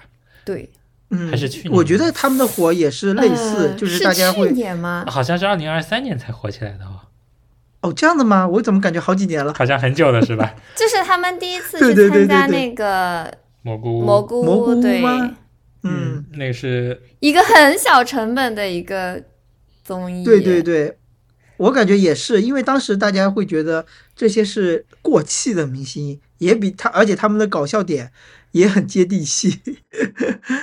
之前不是刚好提到雪落下的声音，然后路虎，我就想起了当时忘记是在哪里看到吴昕好像去过路虎的家，啊，嗯那个采访哦，我、啊我也看过，是我也看过，然后再看特别小，特别小，特别小，然后挂满了乐器，然后他就在那个地方创作，就感觉还挺嗯心酸的，你知道吗？是的，是的，但而且当时挺震撼的，就觉得路虎这么多年，然后就在坚持这个事情，呃，看当时也没有什么回报，说实话。是的，当时真的是没看到希望，谁，而且我们到最后也没想，其实他怎么说，慢慢的在变好，因为也接了一些一电视剧的那个 OP 嘛，呃，这些 O 这这个叫什么 OST OST 吗？嗯，对 OST 感觉是慢慢变好，但是谁也没想到他火是因为零七幺三这种火起来了，嗯对吧？哎，但我印象里他火是因为雪落下的声声音对他这是第，哦我感觉是他这么长时间也第一次以就是他的名字跟他的歌就是直接出现在大众的哦，我理我理解这个雪落下的声音是，就是它是在慢慢变好，但是没到火。啊，有 可能我个人感觉就没有到对，被更多的人知道。是的。但是，哎，他们零七幺三上蘑菇屋是不是也是因为路虎的关系啊？嗯嗯对，是的，他可能跟他合作过的人都保持一定的联系吧，就是你不管怎么样，对对对肯定是要找到一些活，或者说找到一些人脉，才能继续去做嗯。他想要做的事情嘛。嗯，嗯，所以觉得也真的是蛮不容易的，不然我觉得没有零七幺三那几位哥姐儿，没有这一次的话，我真的觉得就嗯平时你真的在呃荧幕里面是看不到他们的身影的，很少看见。嗯，嗯，然后说到这个，就觉得，但是我最近有一种感觉，就感觉看他们的综艺有点看累了，嗯，就他们的性格也很明显，然后该聊的、该讲的基本上也都讲过，就最近又出了一些新的综艺嘛，就缺少一些变化。但是他们的本质是为了唱歌，嗯。然后他那几个，我感觉他们做这些综艺什么的，可能就是想要维持热度，然后去唱歌，就是这个还是会感觉对，他们的就是想法还是比较有初心的那种，所以还是会，有很多人正向去循环。对，所以还是会有很多人去继续支持他们嘛。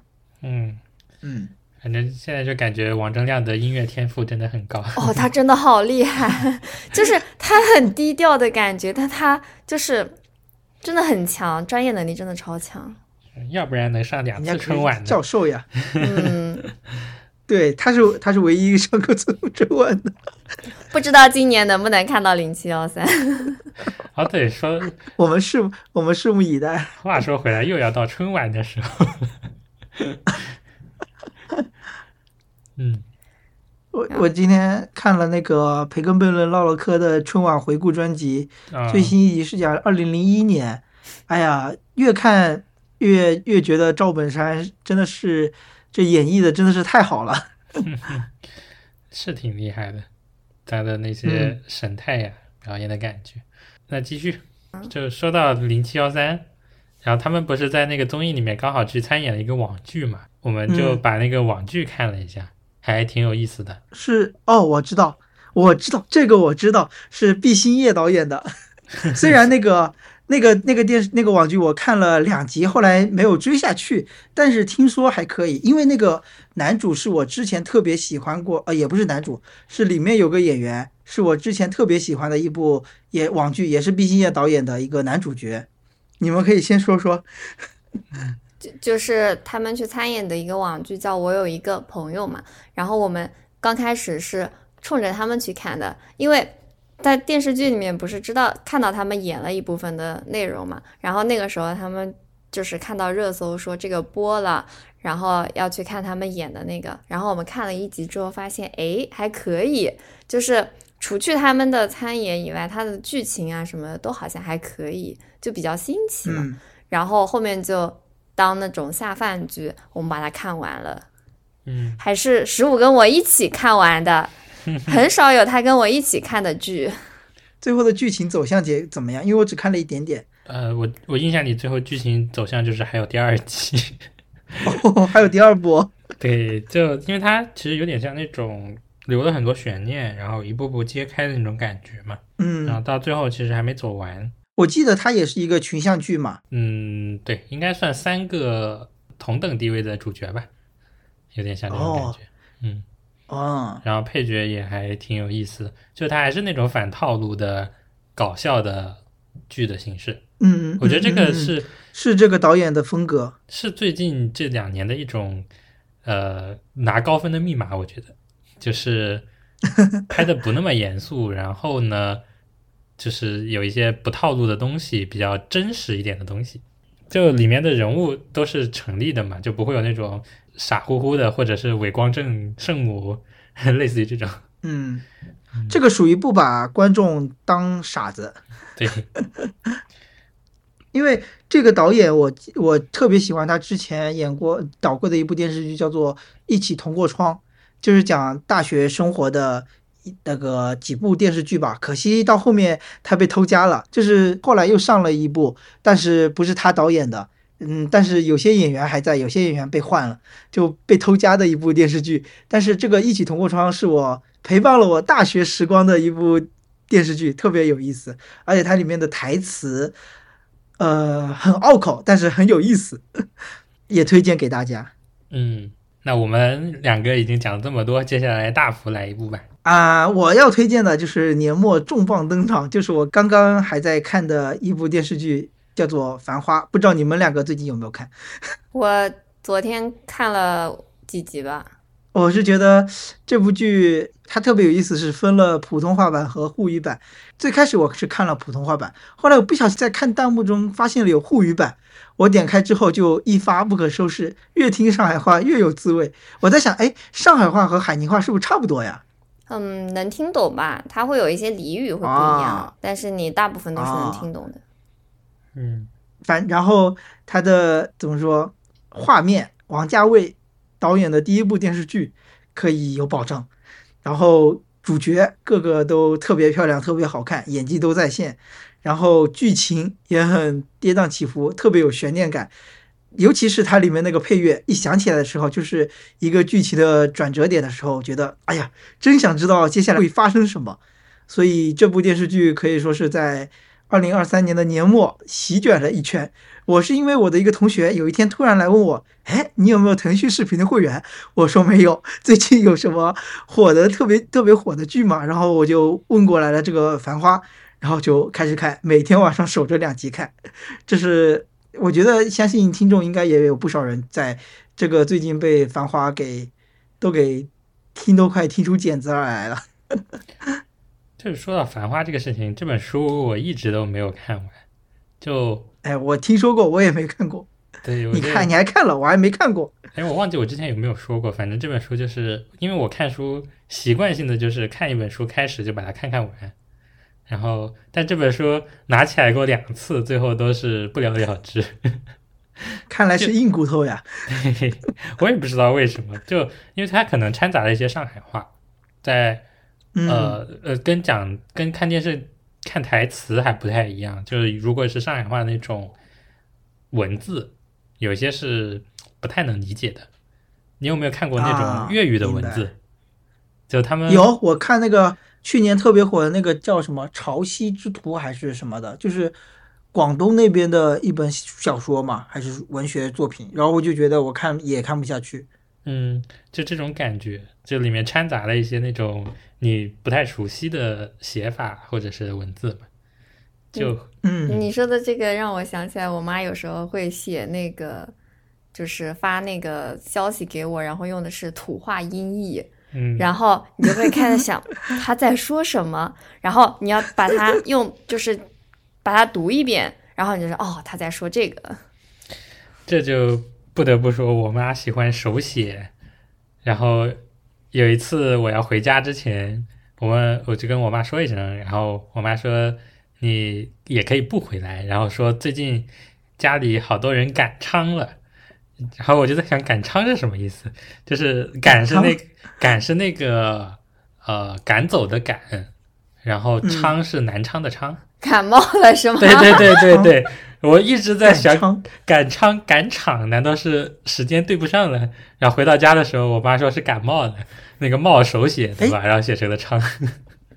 哦，好吧，特别神奇。怎么说？应该说特别费脑。我还想了好久的赶昌是什么意思？难为你了。好，那接下来八月再来推荐一个。那你既然说到《繁花》的话，那它里面不是有个女主，算是嗯里面的一部分女主角吧，就是辛芷蕾。她不是最近有女主对，她最近不是上了那个综艺嘛，就是《花儿与少年》。哦，这样子的。嗯，这个其实也蛮推荐去看的，因为她她这一季跟她之前的那个很不一样，就是《花儿与少年》中间停了很很长一段时间，就好几年都没有出新的下一季。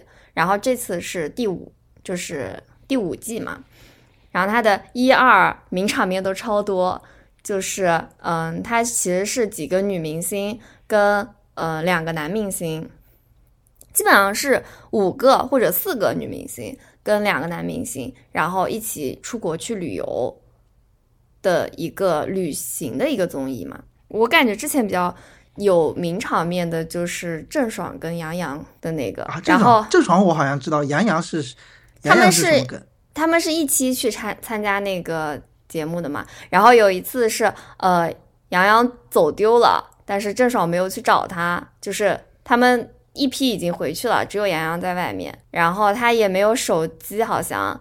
然后我不知道他手里有什么，那个时候反正是他就自己在那边外面等，然后导演组说要带他回去，他也不回去，他就想要让回去的人，就是一起出来的那些人来找他嘛。然后就是那个时候，就是各种，因为我感觉他们每个人都有自己的想法，所以他们有很多的矛盾，或者说很多就是不能不能互相理解的点。然后那几季基本上就是呃会有很多矛盾点，而且呃芒果 TV 的剪辑，他会把所有的矛盾点都剪在预告里面，就是 你看预告的时候就会觉得他们下一集不打起来都天理难容。然后那个时候他们呃录完那一期节目，就是杨洋录完那一期综艺之后，他有很长一段时间都没有上综艺，所以我之前刷到网上就会有人说杨洋是被那个综艺伤到了。哦，然后哦这一季、会这样？对，然后这一季的那个《花儿与少年》就很和谐，他甚至连片头都剪不出什么矛盾点来，反哎，那他收视率反而也还不错，是吗？很高。就是它哦其实还蛮火的，但嗯，他之前有一部分是一个是呃秦岚的嗓音上了热搜，就是他声音声带不是坏了嘛，然后他讲话就是大家给他取了个名字叫电音朵拉，然后辛芷蕾也是，她就是综艺里是很反差的一个人，就我感觉看她的就是剧的人设都是那种有点酷的，或者说她演的高冷的电影，对，都比较高冷，就很玉女的感觉，就是那 那种。嗯然后气场很强大，但是她在那个里面就是就是 有点像有点那种迷糊的那种感觉。然后他们哦有好几个愣愣的，对，然后他去国外玩嘛，他们不是一个就一起出去玩嘛，他丢了好几次手机，就是各种手机丢了，然后钱不知道放哪里了，就各种，就反正反差还挺大的。尤其是想到《繁花》里他的形象和、嗯 和你说的这个形象真的是完全不一样。完全不一样。然后他们这一次就是去的有好几个东北人，就他们女生好几个都是东北的，所以他们处的就特别的融洽，啊，就每个人的关系都挺好的，就没有什么矛盾点，也没有什么冲突，就嗯，感觉像真的是很治愈的那种旅行节目。那还不错，嗯。感觉是我是我可能会想去看的，比起各种撕逼来，对呀、说起这个矛盾什么的，我想起了之前一起看的那个《快乐的大人》，然后他们里面还特意演了一下，然后说我们有什么什么矛盾，然后演出来说可以剪到片头去。但那个综艺也挺好看的，我觉得。它就是以沈月的一个 vlog 的一个升级版。嗯，嗯，沈月和他的朋友们，对，沈月哦她之前拍一些 vlog 都比较好看嘛，就是那种短的，她记录生活的那种 vlog 就比较有趣一点。然嗯后她里面她的朋友什么都挺有趣的，所以他们就是升级版做了一个综艺，就他们那那几个人一起做了个综艺，还蛮好笑的。就是我我现在感觉这种综艺就是要。就是比较熟的人，或者说能熟起来的人一起去做这个会更更有意思一点，就是很多话都可以说，然后很多玩笑也可以开。嗯，不会端着了。像以前那种嗯明星参加都感觉客客气气、虚虚假假。是的呀。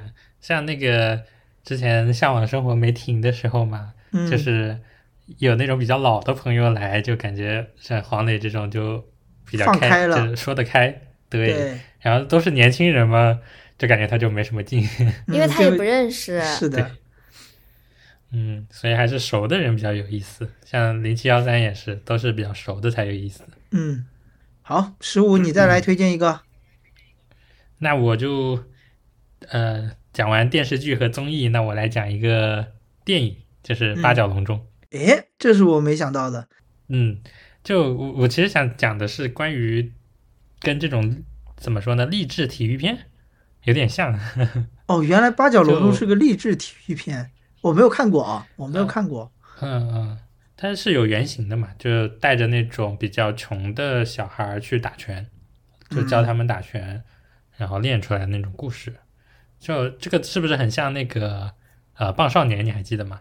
嗯，记得之前对我一群小，孩被带去打棒球，对而且是比较出身比较不好的。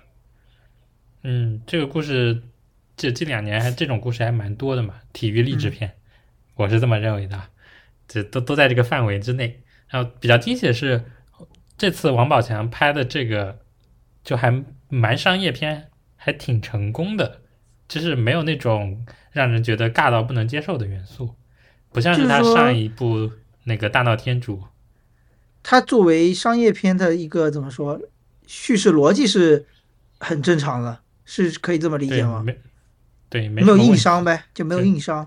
嗯，整体节奏也挺好的。怎么说呢？就诚意之作，诚意之作，不不像上一部大烂片。嗯，那个是圈钱之作，我不敢乱说。诚至少还是能看出一些诚意的嘛。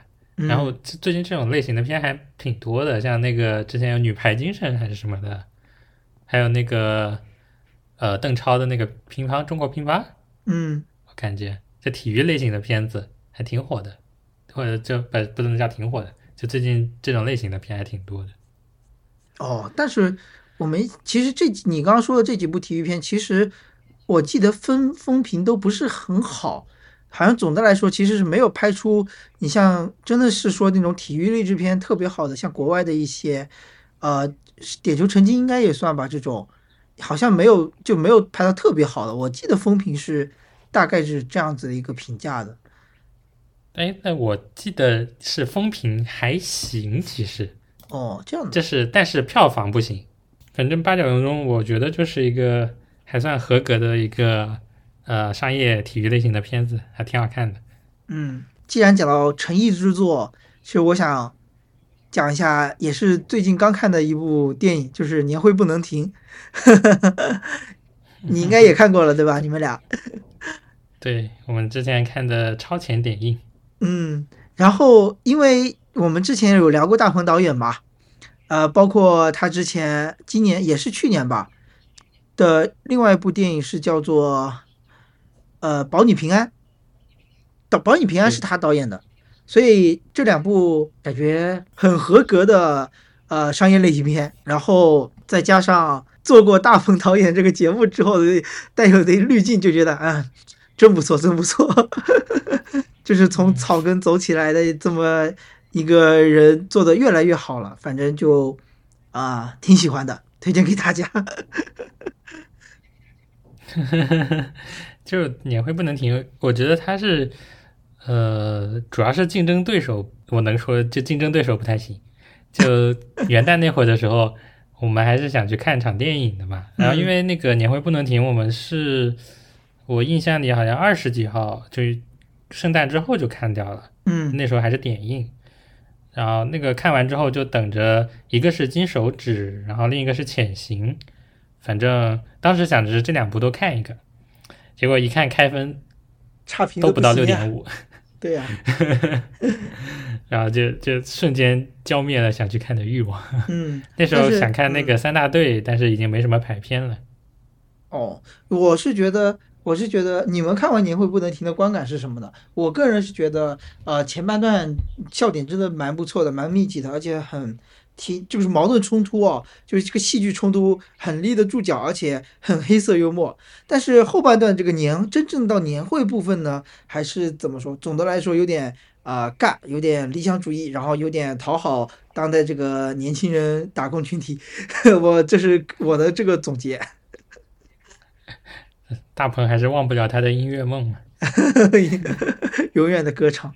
哎，不过呃，里面还有一个人，就是女主角庄达菲，就是这个演员叫什么？小潘，Penny 还是叫什么？就是这个外包工。呃，他这个人演过的一部电视剧，我还蛮推荐给大家，就是《我才不要和你做朋友》。他讲述的是他穿越回十八年前，跟自己妈妈单亲妈妈做朋友、做同学的这么一个故事，然后就慢慢的知道了为什么。他会只有自己一个妈妈，然后把他养到了十八岁，很有意思的一个呃设定。然后其中也是类似于群像戏吧，个每个人的也是故事，而且故事发生背景发生在东北，就会让大家就就会让整个剧情更加的幽默有趣，所以也推荐给大家。这次我看到他开始出演电影了，呃，我也觉得比较的呃开心。因为看到他怎么说有进步吧，因为除了那部电视剧之后，我好像在没有就我可能个人没有关注到他其他的一些作品，所以看到这是他的表现中规中矩吧，但是反正也觉得还可以，就是这样子。嗯，但年年会不能停也是比较怎么说呃，就比较真真实的那种状态，就里面的人物，尤其是白客的那个演的 HR。真的是妥妥的 打工人的真实写照 打工？人。谁都不能得罪就只能得罪自己看。大家的，看大家评论都说白客就长了一张打工人的脸。哎这要真要聊聊，我觉得我们哪天也可以聊聊白客这个这这位演员，真的是一步一步从他呃从看他那个拍搞笑短片，到现在真正的作为了一个演员，还是蛮不容易的。当年的王大锤，说到这个，说到这个，万万没想到，真的生不逢时。如果放到现在，短剧的流量之王，我觉得，嗯嗯嗯，其实有很多事情都是这样。嗯，好，下一步八月，那就再推荐一个，就是《古相思曲》。为了这个，我还开了一个月的 B 站会员。哦，它是 B 站 B 站独家出品的吗？是的，B 站最近感觉好像有几个挺好的电视剧在那个 B 站播。之前还有一个是什么《三月有了新生活》，我之前看到过，但还没有看。然后《古相思曲》也是我之前在就是那一段时间经常刷到它相关的一些推荐，然后和它的一些剪辑。嗯然后，嗯，它的那个剧情我，我看到他们有人说是，就是它播放是从最后一集开始往前播的，就是你去看那个时候，它是比如说它有十二集，它就是十二、十一、十这个顺序这样播进去的。说明他的意思是说，他正着看也能看，反着看也能看的意思吗？哦，是的，就哇是天呐说是这么说的，但是我没有反过来看，我就是按照那个顺着的顺序去看的，就是从十四集开始往。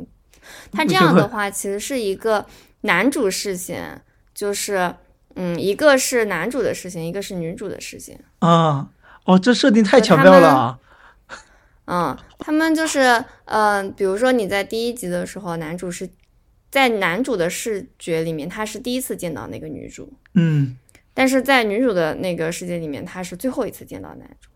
哇，就是他们每一次，每嗯，就是在他们第一次相见的时候，就是女的很爱他，就是女主是超爱他的那个时候了，然后嗯。男主是不认识他的时候，这个设定，我觉得怎么从来没听说过，太溜了。他就一一步步，就是他每一次，呃，男主每一次的穿越都会回到女主的早几年，跟他那个，所以他们在中间那一段的时候，可能是他们两个就是相爱的那个时间段，然后再往后的时候，就变成了就是男主超爱他，但是女主不认识他，是刚开始认识他，所以你从后面开始往前看的话，就变成了就是女主的视觉嘛，她慢慢的就是认识他到喜欢他到爱上他这种。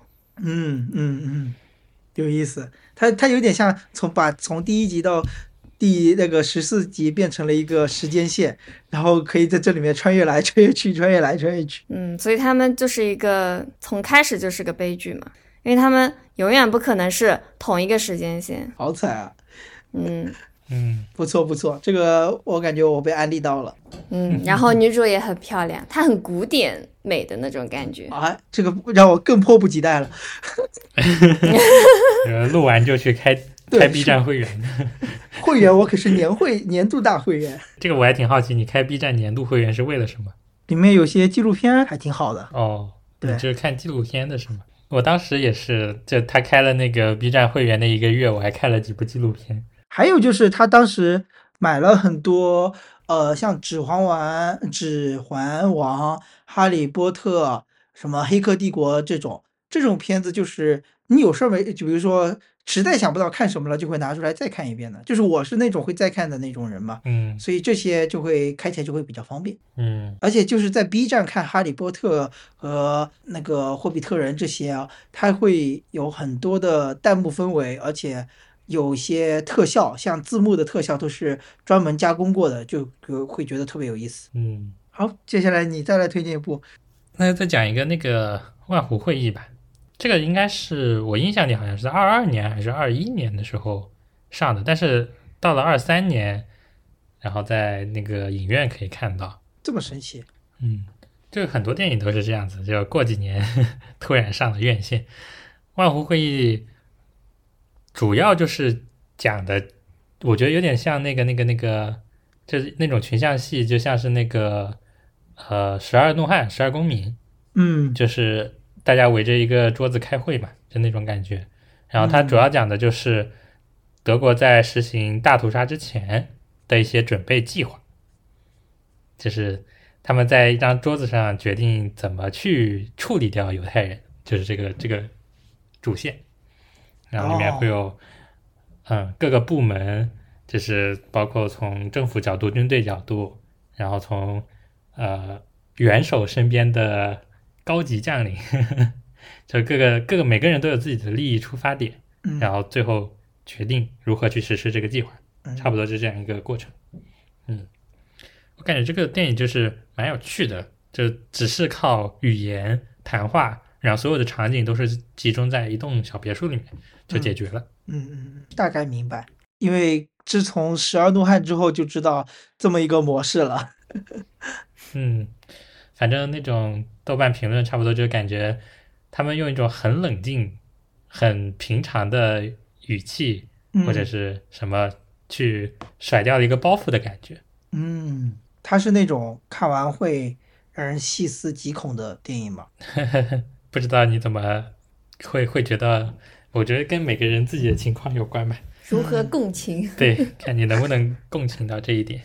所以建议你在看这部之前，先看看什么《辛德勒名单》是吧？看完之后再回头看这个嗯 什么《美丽人生》。，OK，那我接下来推荐的电视剧可能都是以非大陆产的电视剧为主了。首先要讲的就是两部有点类似、异曲同工之妙，就是呃，来自台湾的《有生之年》和日本的这个《零点五的男人》，讲的都是两个男主角都郁郁不得志，或者是都处于人生的一个非常边缘和想要，就是生活没有希望的一个状态。然后经过经过一些慢慢家人也好，朋友也好，他们的一些鼓励和也不是鼓励和支持，反而是有点呃，像有生之年，他是和家人之间的争吵争吵，让这个男主慢慢的回归了这种生活的希望。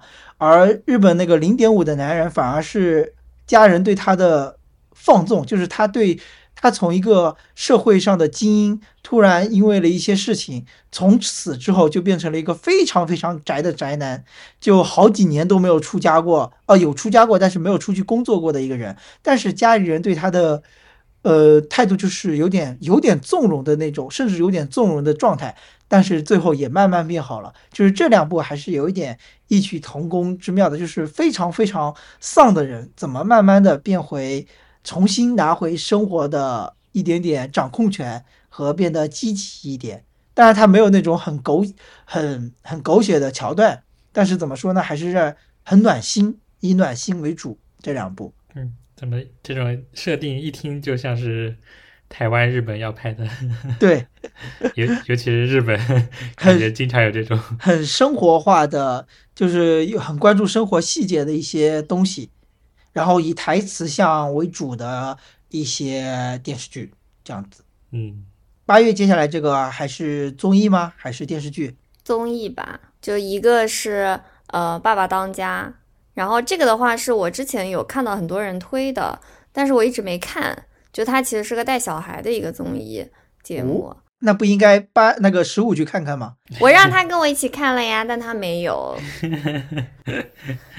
他他其实就是一个就名字的那个意思嘛，就是爸爸去带小孩。嗯然后我一开始是从那个一开始看的，一可能不是一应该是前年的，就是去年的是第二季了嘛。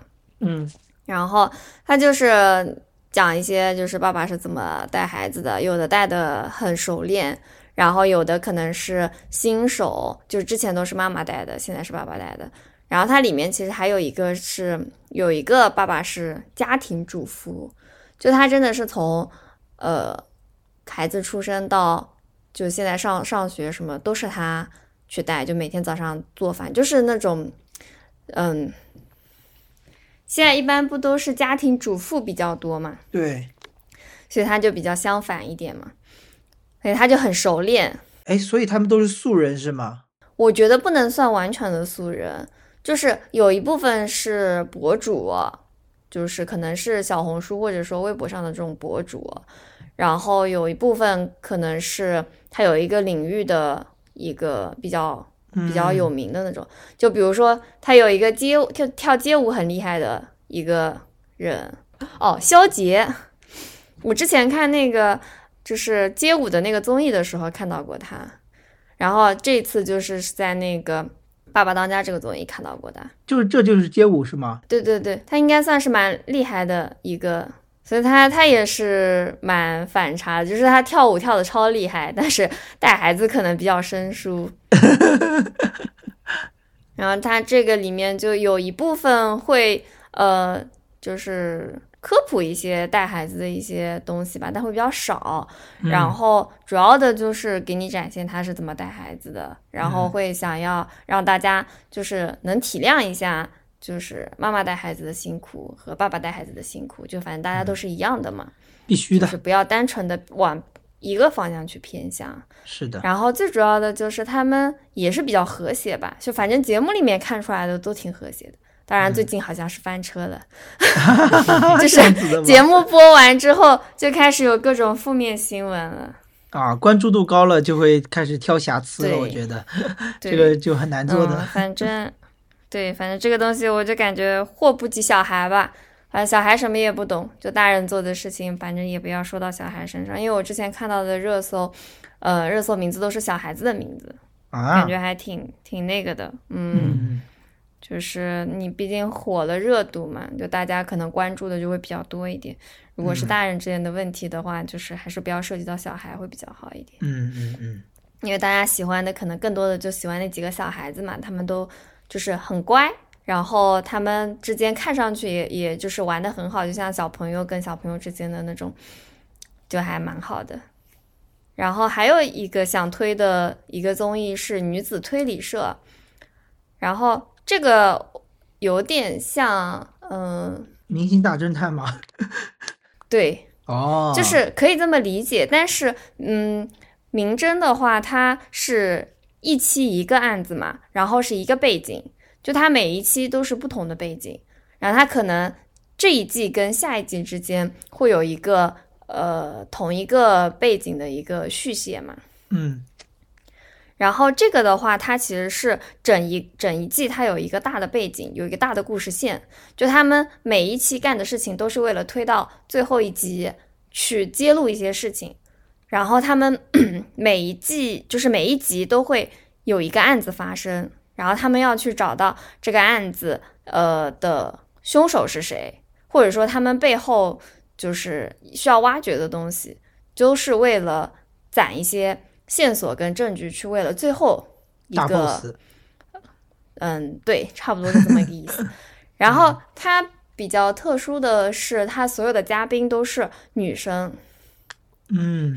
然后最开始看到推送的时候，是他们不是有明侦的一些呃嘉宾去转发这个节目嘛？就是因为有戚薇也参加了，然后他们会有很多人去。呃，帮他转发这个事情，然后我一开始其实是呃没有想看的，因为除了明侦以外，其实出了很多那种推理相关的一些综艺了，但其实都没有做得很好。然后那个时候是实在没有什么 综艺可以看了，所以我就就开始看，看了之后就发现他其实做的还蛮好的，就他的故事线也挺清楚的，然后每个案子。呃，也挺挺有意思的。然后里面关键是就是每一个女生都很可爱，然后 NPC 也很入戏。就他们是在一个大环境里面嘛，所以他有有一些跟他们一起互动的一些，就是触发剧情或者说有互动的一些 NPC，就每个人都演的挺好，就是你就好像是处在那个环境里面的，就代入感很强嘛，每个人。对。然后他们呃几个嘉宾的话，就是共情也还蛮共情的，就是他们也感觉在那个戏里吧，就不出戏。嗯，我感觉还是挺推荐。我感觉我之前比如说去玩剧本杀什么的，一般也确实是呃，像我的那种女性朋友，她们会有更有代入感一点。嗯，然后他。整个故事线的话，也会揭露一些就是可能社会上的一些热点新闻啊这种东西，所以如果有兴趣的话，也可以去看一看。嗯然后我还有一个系列的综艺要推荐，嗯，就是我很喜欢看的《名侦探学院》，然后是那几个人，然后他们参加的各种综艺，就有一个系列，什么都可以看。他们是《名侦探学院》里面就最开始有一个节目，呃，是那个《密室大逃脱》，它有一个测试版，然后它是叫做《密室大逃脱大神版》，然后他们请了几个呃比较会会玩，也不能算会玩，可能是智商比较高的男生去嗯参加这个节目嘛。然后是用来测试那个密室大逃脱整个流程和嗯它的一些谜题设置是不是合理。然后后面是，呃，他们又出了一个呃名侦探学院，就是还是那几个人。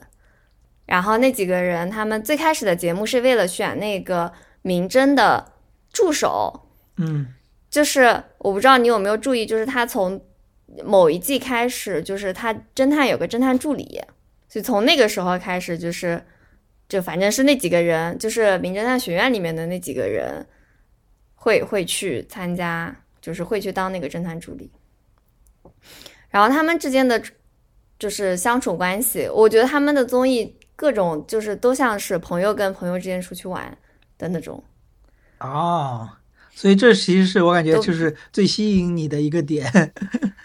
对我，我觉得现在的综艺很多都是因为这个吸引我，觉得他们之间相处的比较自然，嗯，然后比较和谐，然后有很多比较好玩的，都是因为我们比较熟了，所以有些话我们可以说得出来，所以有些嗯效果才能做得出来。所以就是这么几个人排列组合，他们有很多节目，我都看了。好神奇。嗯，他们去年新出的几个有一个跳进地理书的旅行，就是去大理录了几期，很短的，就只有五六期吧，就是去玩一玩一遍大理，然后科普一些知识吧，然后宣传一下。然后我好像看到他们第二季是去了桂林，但第二季还没有开始看，嗯，那我就讲完了。这就是你去年的全部推荐是吧？嗯，我好像看综艺看的多一点，因为。嗯我感觉好像还是综艺推的比较多，电视剧的话就是太常规了。你可能都有一些大热剧，但是我觉得都太常规了。就不会出其不意。嗯，没有很惊喜，就是看过就看过的，大概评分都是在三星左右吧。你是以综艺为主，然后十五是以电影为主，然后我感觉我这个今天想推荐的还是以电视剧为主，而且是以国国外为主，国外的也占了蛮多数的。那接下来十五你再讲讲，最后收个尾，你再讲最后你要推荐的，然后我最后也讲讲完。最后再推荐一个是《蓝色防线》，嗯，这是一个纪录片，然后讲的是维和部队的故事，就是中国派出去的维和部队。嗯，然后你因为知道，就前几年也是出过事情嘛，然后有人牺牲在了外面，就刚好这个纪录片记录到了这个呃当时的画面，然后就很怎么说呢？我觉得是比较真实的一个故事。就唯一的一个问题就是它的豆瓣上的那个描述里面，现在豆瓣上那个导演好像不是拍这个纪录片的人，啊，所以就很多人刷低分，被抢夺了这个劳动成果，啊有点这个意思。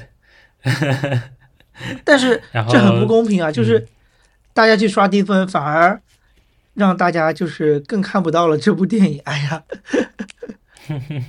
有点，但是这个就不好说。哎，反正那个作就是拍这个电影的作者也在豆瓣嘛，然嗯后就，嗯，对，就比较这个事情就比较尴尬。但我觉得这部片子确实是个好片子，然后也是一个，因为它是个纪录片，足够真实，嗯嗯，所以当时你能看到前面的他们那些情感呀，到最后爆发出来的那个，还是很让人感慨的。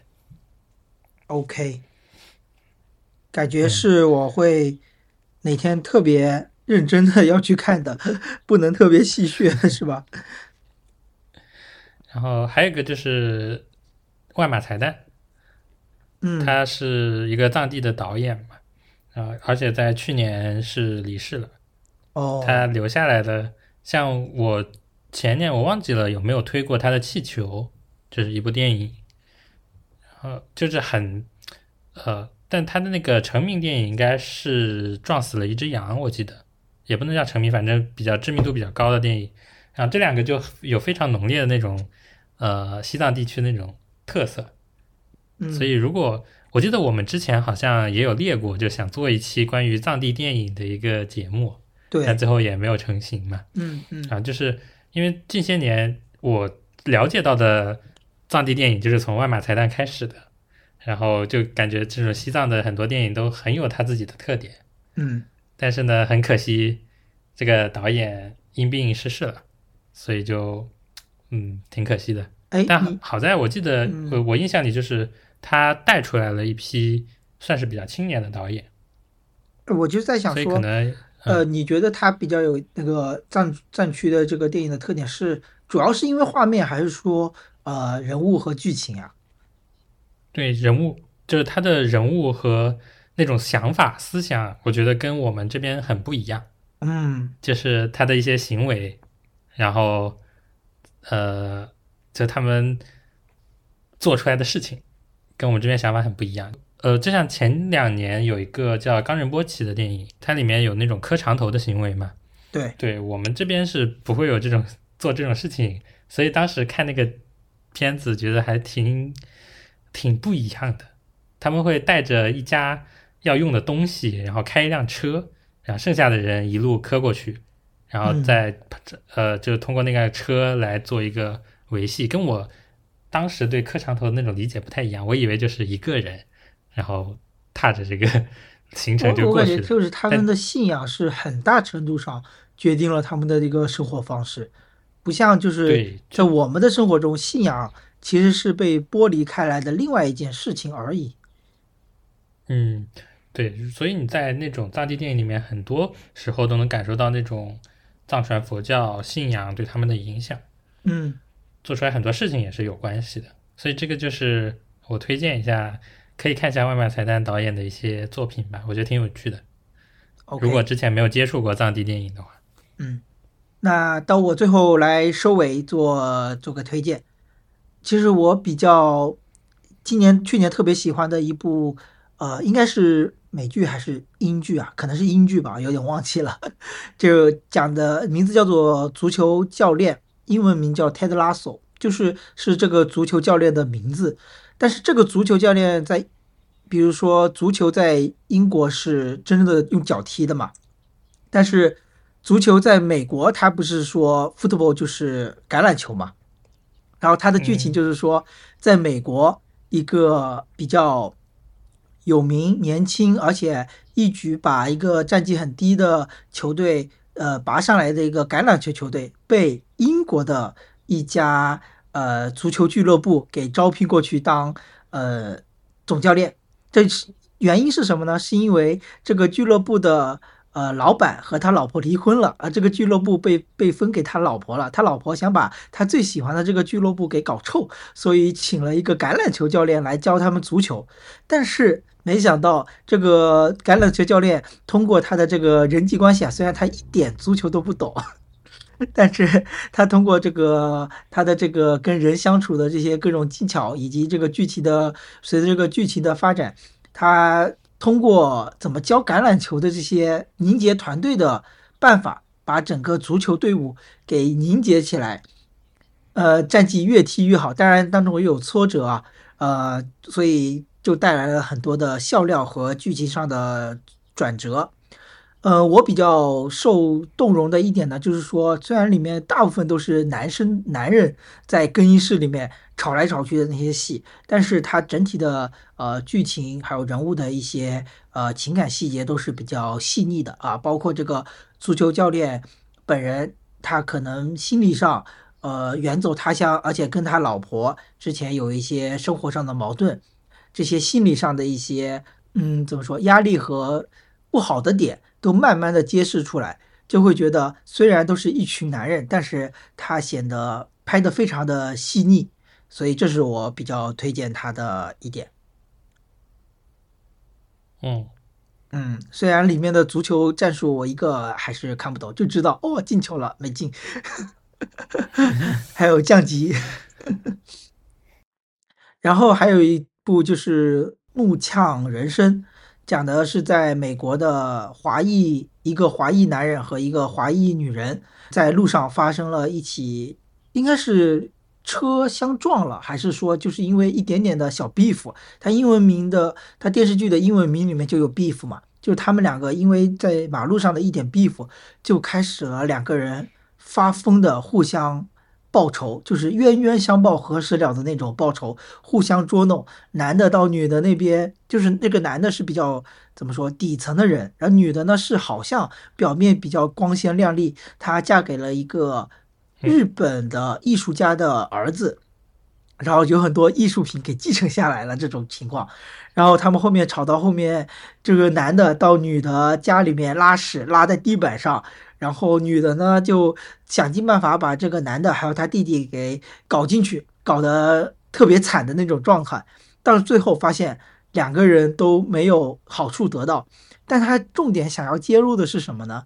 就是东亚社会的人，就算到了美国，他可能还是以他。原有的那个那套价值观来约束自己的人生人生准则准则，所以他活的还是很有压力，有很多的对生活的怨气永远无法泄出。而正好那天在路上发现了可以互骂的这么一个人，他们俩就开始互相报仇，互相来发泄自己对生活的不满。所以我觉得这部剧看的怎么说？很泄气，很解气，但是也也看的人很值得反思。这是我最后做的两部电视剧的推荐。嗯，像这种讲亚裔的电影电视剧还挺多的，但是我感觉就是亚裔和呃或者说是华裔和中国人就在很多想法上已经不一样了，就有的地方还是很难挺难代入的。对，就他们面临的一些困境，可能在国内不太一样。